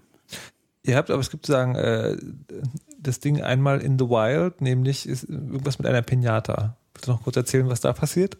Genau. Wir haben uns halt äh, hingesetzt und haben gedacht, irgendwie, naja, wir haben jetzt diesen TLS-Stack. Leider ist das so, dass wir nicht so viele Leute finden, die unseren Code gegenlesen wollen, weil OCaml kennen jetzt doch nicht so viele Leute. Und in, in ihrer Freizeit Code gegenlesen ist halt auch immer so ein bisschen schwierig. Ne? Das passiert relativ selten in der Open-Source-Szene, würde ich sagen. Zu diesem Thema empfehlen wir Chaos Radio. Hm, Eins von den letzten fünf auf jeden Fall, wo es um Open Source Finanzierung geht. Genau. Da geht es auch gegen diesen. Ähm, was wir uns gedacht haben, wir wollen die Leute so ein bisschen motivieren, mal unseren Stack sich anzuschauen. Ähm, was wir gemacht haben, ist halt genau dieses Mirage OS zu nehmen und unseren TLS-Stack zu nehmen und dann haben wir da einen, einen Private Key von einer Bitcoin-Adresse reingetan in dieses Virtual Machine Image und wenn du dich erfolgreich authentifiziert hast gegenüber unseren Stack, dann bekommst du den Private Key und kannst dann halt mit den Bitcoins machen, was du willst. Aber authentifizieren heißt, man, man muss dazu irgendwas erraten oder Äh, du musst erhacken. da, dafür ein Zertifikat vorzeigen, was halt gültig ist im Sinne von der Serverinstallation, die wir da haben. Und die Serverinstallation hat halt nur einen, also nicht so wie dein Webbrowser, der irgendwie hunderte von Erziehungsberechtigten hat, sondern wir haben da nur genau einen Erziehungsberechtigten. Okay, und zu sagen, man kann diesem, wie, wie- wie, kann man das erreichen? Man kann dem, man kann dem lauschen, wie er Daten austauscht oder wie? Man, man kann ihm auch zulauschen, wie, der, wie unser Server und unser Client, die beide in der Pinata sind, wie die sich ähm, unterhalten. Ah, okay, also man kann den Datenverkehr, den eure Implementation verursacht sozusagen oder beziehungsweise verschlüsselt, den kann man belauschen und Genau. die Hoffnung ist sozusagen, dass man daraufhin, äh, also das, die Hoffnung ist wahrscheinlich, dass es nicht passiert, aber sozusagen die Idee ist, dass, äh, dass man quasi das knackt irgendwie. Genau, du kannst halt irgendwie entweder versuchen, einen Fehler in unserer Implementierung zu finden, einen Fehler in unserer Validation zu finden, einen Fehler in den darunterliegenden Schichten, sowas wie TCP/IP oder was auch immer, Ethernet Frames zu finden. Also das ist sozusagen, das ist nicht nur, das ist nicht nur eure Implementation, sondern das ist schon das ganze Projekt, also da, da läuft ein Mirage OS. Quasi. Genau. Okay. Da läuft Mirage OS und das ist eine Bitcoin-Wallet, wo halt 10 Bitcoins Ja. drin sind, was gerade so zweieinhalbtausend Euro sind oder Ja. sowas. Ähm, und das läuft seit Anfang Februar diesen Ja. Jahres, also seit gut zwei Monaten. Wir hatten da ungefähr 50.000 Verbindungen auf die Webseite. Also Mhm. es liefert ja auch eine Webseite mit irgendwie einem, einem Logo, weil du Ja. brauchst ja ein Logo, ne? Und, und sowas. Und da gab es 50.000 Unique IPs, die darauf zugegriffen haben. Aber die Bitcoins sind noch da. Die Bitcoins sind noch da. Okay. Und das war halt auch, also der, der Anreiz, das aufzusetzen, war halt auch noch ein anderer, weil es gibt ganz viele Firmen, die schreiben so Security Bounties aus. Ja. Wenn du einen Fehler in unserer Software findest, dann bezahlen wir dir, keine Ahnung, 1000 Euro, 10.000 Euro, was auch immer. Aber das ist sehr bürokratisch. Hm. Also es gibt da Leute in China oder in Russland, die finden Fehler, die schreiben der Firma, Mhm. irgendwie hier Fehler gefunden und die Firma sagt irgendwie nichts äh, oder sagt, äh, ja, ach, naja, gut, wir fixen das mal so unter der Hand und Mhm. ähm, zahlen entweder kein Geld aus oder geben dir noch irgendeinen Vertrag, wo du unterschreiben musst, dass du nicht über die Ja. nicht über den Fehler reden darfst und so weiter. Und wir dachten, wir machen das mal alles mehr transparent Mhm. und wir fordern gar nichts. Also kann jeder beliebige Sachen machen und du kriegst einfach den Private Key und kannst einfach den, Ja. die Also Bitcoins dir nehmen. Quasi man, in dem Moment, wo man sich jetzt erhackt hat, gehört es einem ja quasi Genau. schon. Und aber, du musst uns auch nicht mitteilen, irgendwie, welchen Weg du. Ja, aber ich wollte gerade sagen, aber ihr könnt, also ihr lockt dann schon so viel mit, dass ihr wahrscheinlich dann mitbekommen habt, was da passiert, oder? so, so, so ist die Hoffnung. Okay. okay. Aber bisher, in zwei, zwei Monate und 50.000 Zugriffe später, sind die Bitcoins immer noch da. Es sind tatsächlich mehr, mehr Bitcoins geworden.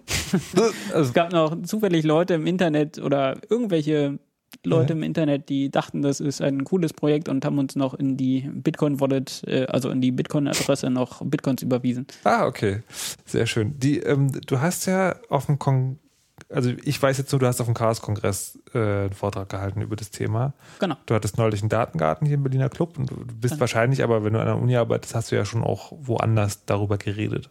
Vermute ich mal. Ja, in der Uni Mhm. und an anderen Unis. Wie sind denn also die Reaktionen? Ist das so, oh, das ist ja cool, aber wir lassen den mal machen? Oder ist, ist da auch Feedback gekommen?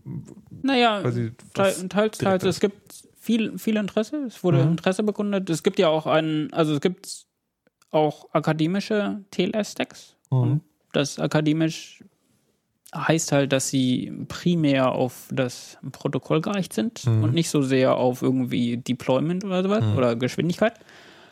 Und die haben auch sehr viel Interesse an unserem Zeug, weil unser Zeug ist halt sowohl schnell als auch lesbar. Mhm. Und es scheint auch robust zu sein. Also ich habe keinen formalen Beweis der Ja, ja. Korrektheit oder sowas oder einen formalen Beweis der Sicherheit.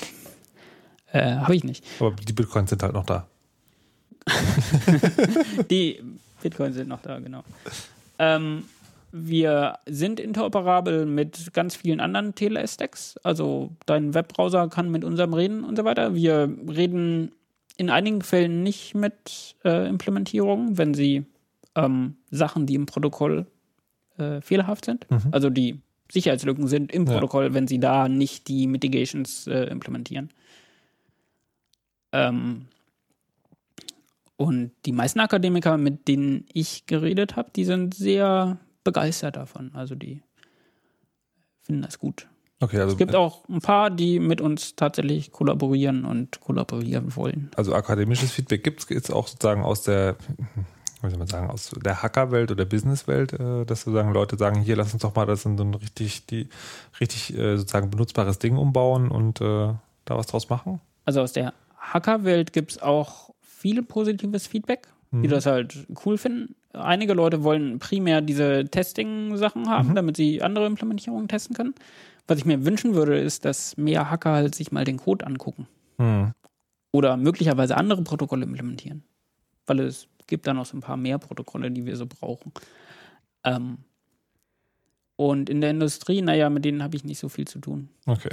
Also, Du hast jetzt gesagt, du hast von TLS die Nase voll. Was kommt als nächstes?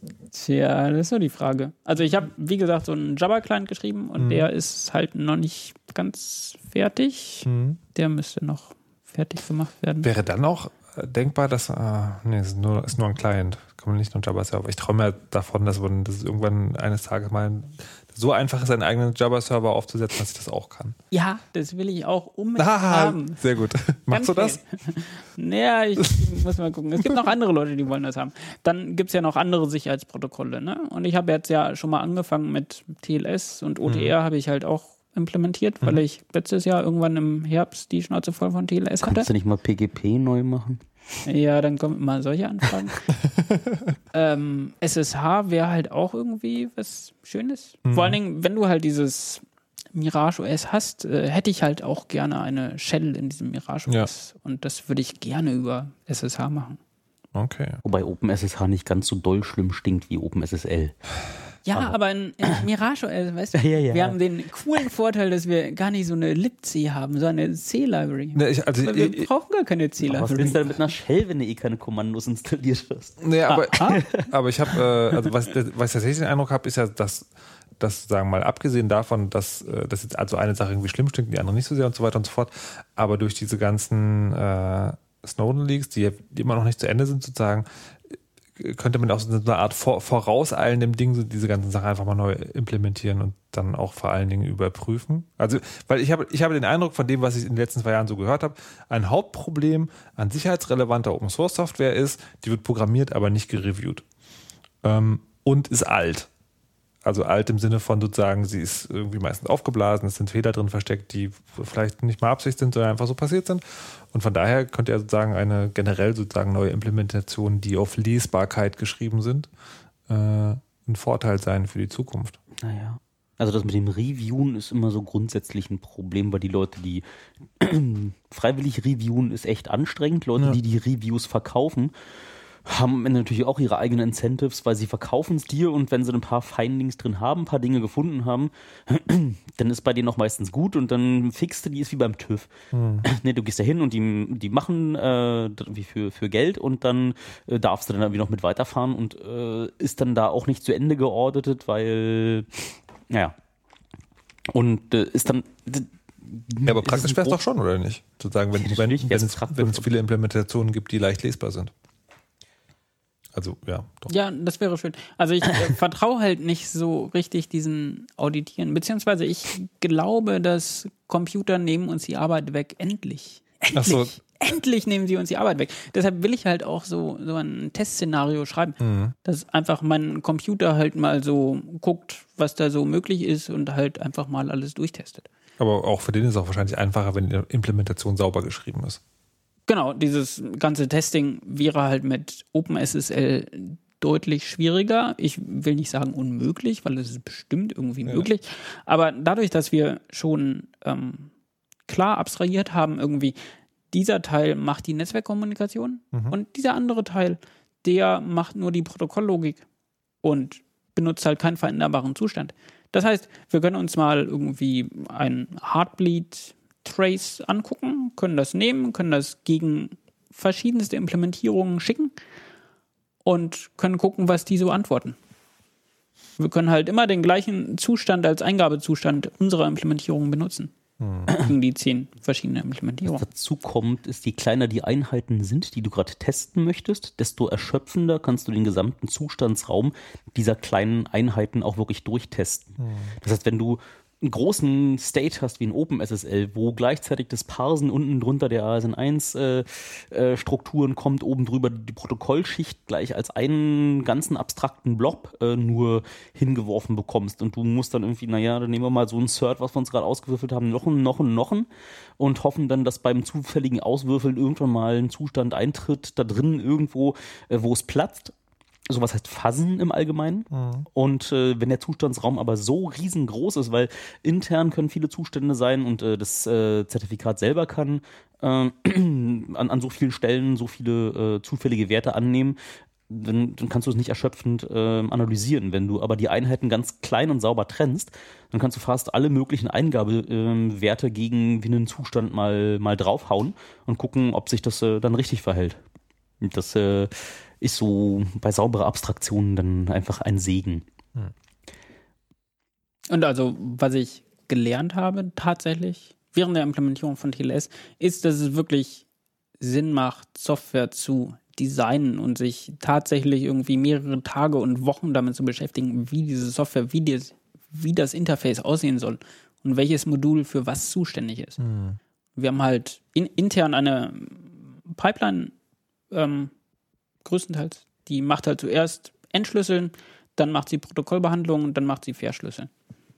Das ist ganz einfach. Und jeder der verschiedenen Building Blocks unserer Software ist halt relativ einfach verständlich. Aber bei aller Liebe, das kann man auch in C, wenn man sich Mühe gibt. Ja. ja Wir fangen die Sendung jetzt nicht von vorne an, Ehrgeiz. Wenn du aufgepasst hättest, wüsstest du genau, warum das keine gute Wahl ist. klar. Also ich meine, du, du kannst diesen Programmierstil in nahezu jeder Programmiersprache machen. Einige machen es dir einfacher, andere ein bisschen schwieriger. Und sowas wie automatische Speicherverwaltung ist schon ein Feature, was ich als Feature betrachte, weil dann muss ich nicht den Boilerplate schreiben, um irgendwie hier, ich hätte gern noch zwei Bytes hier und die muss ich übrigens da unten irgendwo oder da hinten um die Ecke und wenn ein Fehler passiert, dann doch um die andere Ecke hinten an der nächsten Kreuzung. Da ist ein Äh, PC-Programmierer freigeben. 90 Prozent der Zeit mit beschäftigt, dafür zu sorgen, selber auf den Speicher, selber auf den Speicher aufzupassen und äh, da passieren dann halt auch Fehler. Puh, haben wir es jetzt geschafft? Wie viele Stunden haben wir denn rum? Zwei. Hast du Oh. aufgenommen? Es, äh, naja, das wird sich ja, das stellt sich ja erst heraus, wenn wir sozusagen, wenn die, wenn die Sendung wirklich vorbei ist. Das war ja beim letzten Mal, äh, das war ja so, also in einem anderen Paralleluniversum war das ja auch erst danach klar, dass es nicht aufgenommen hatte, weil die Aufnahmeleuchte leuchtete ja die ganze Zeit. Das tat es hier auch die ganze Zeit, an zwei Stellen sogar. Also wenn ihr das jetzt hört, dann wisst ihr, es hat aufgenommen. Na, ich habe noch ein Diktiergerät in den Raum gelegt, sodass. Vertraust du mir etwa nicht? Ist das eine Fangfrage? Ja, Oh, oh. na gut.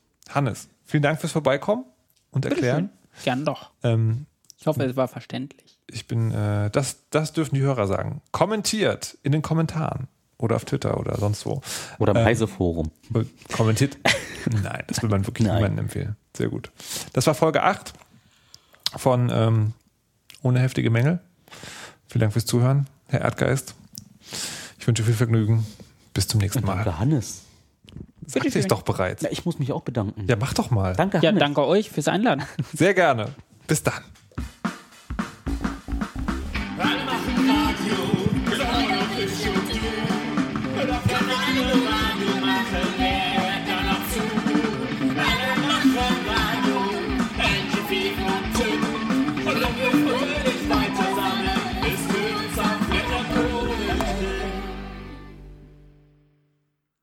So, und jetzt explodiert gleich das Audiointerface und der Rechner.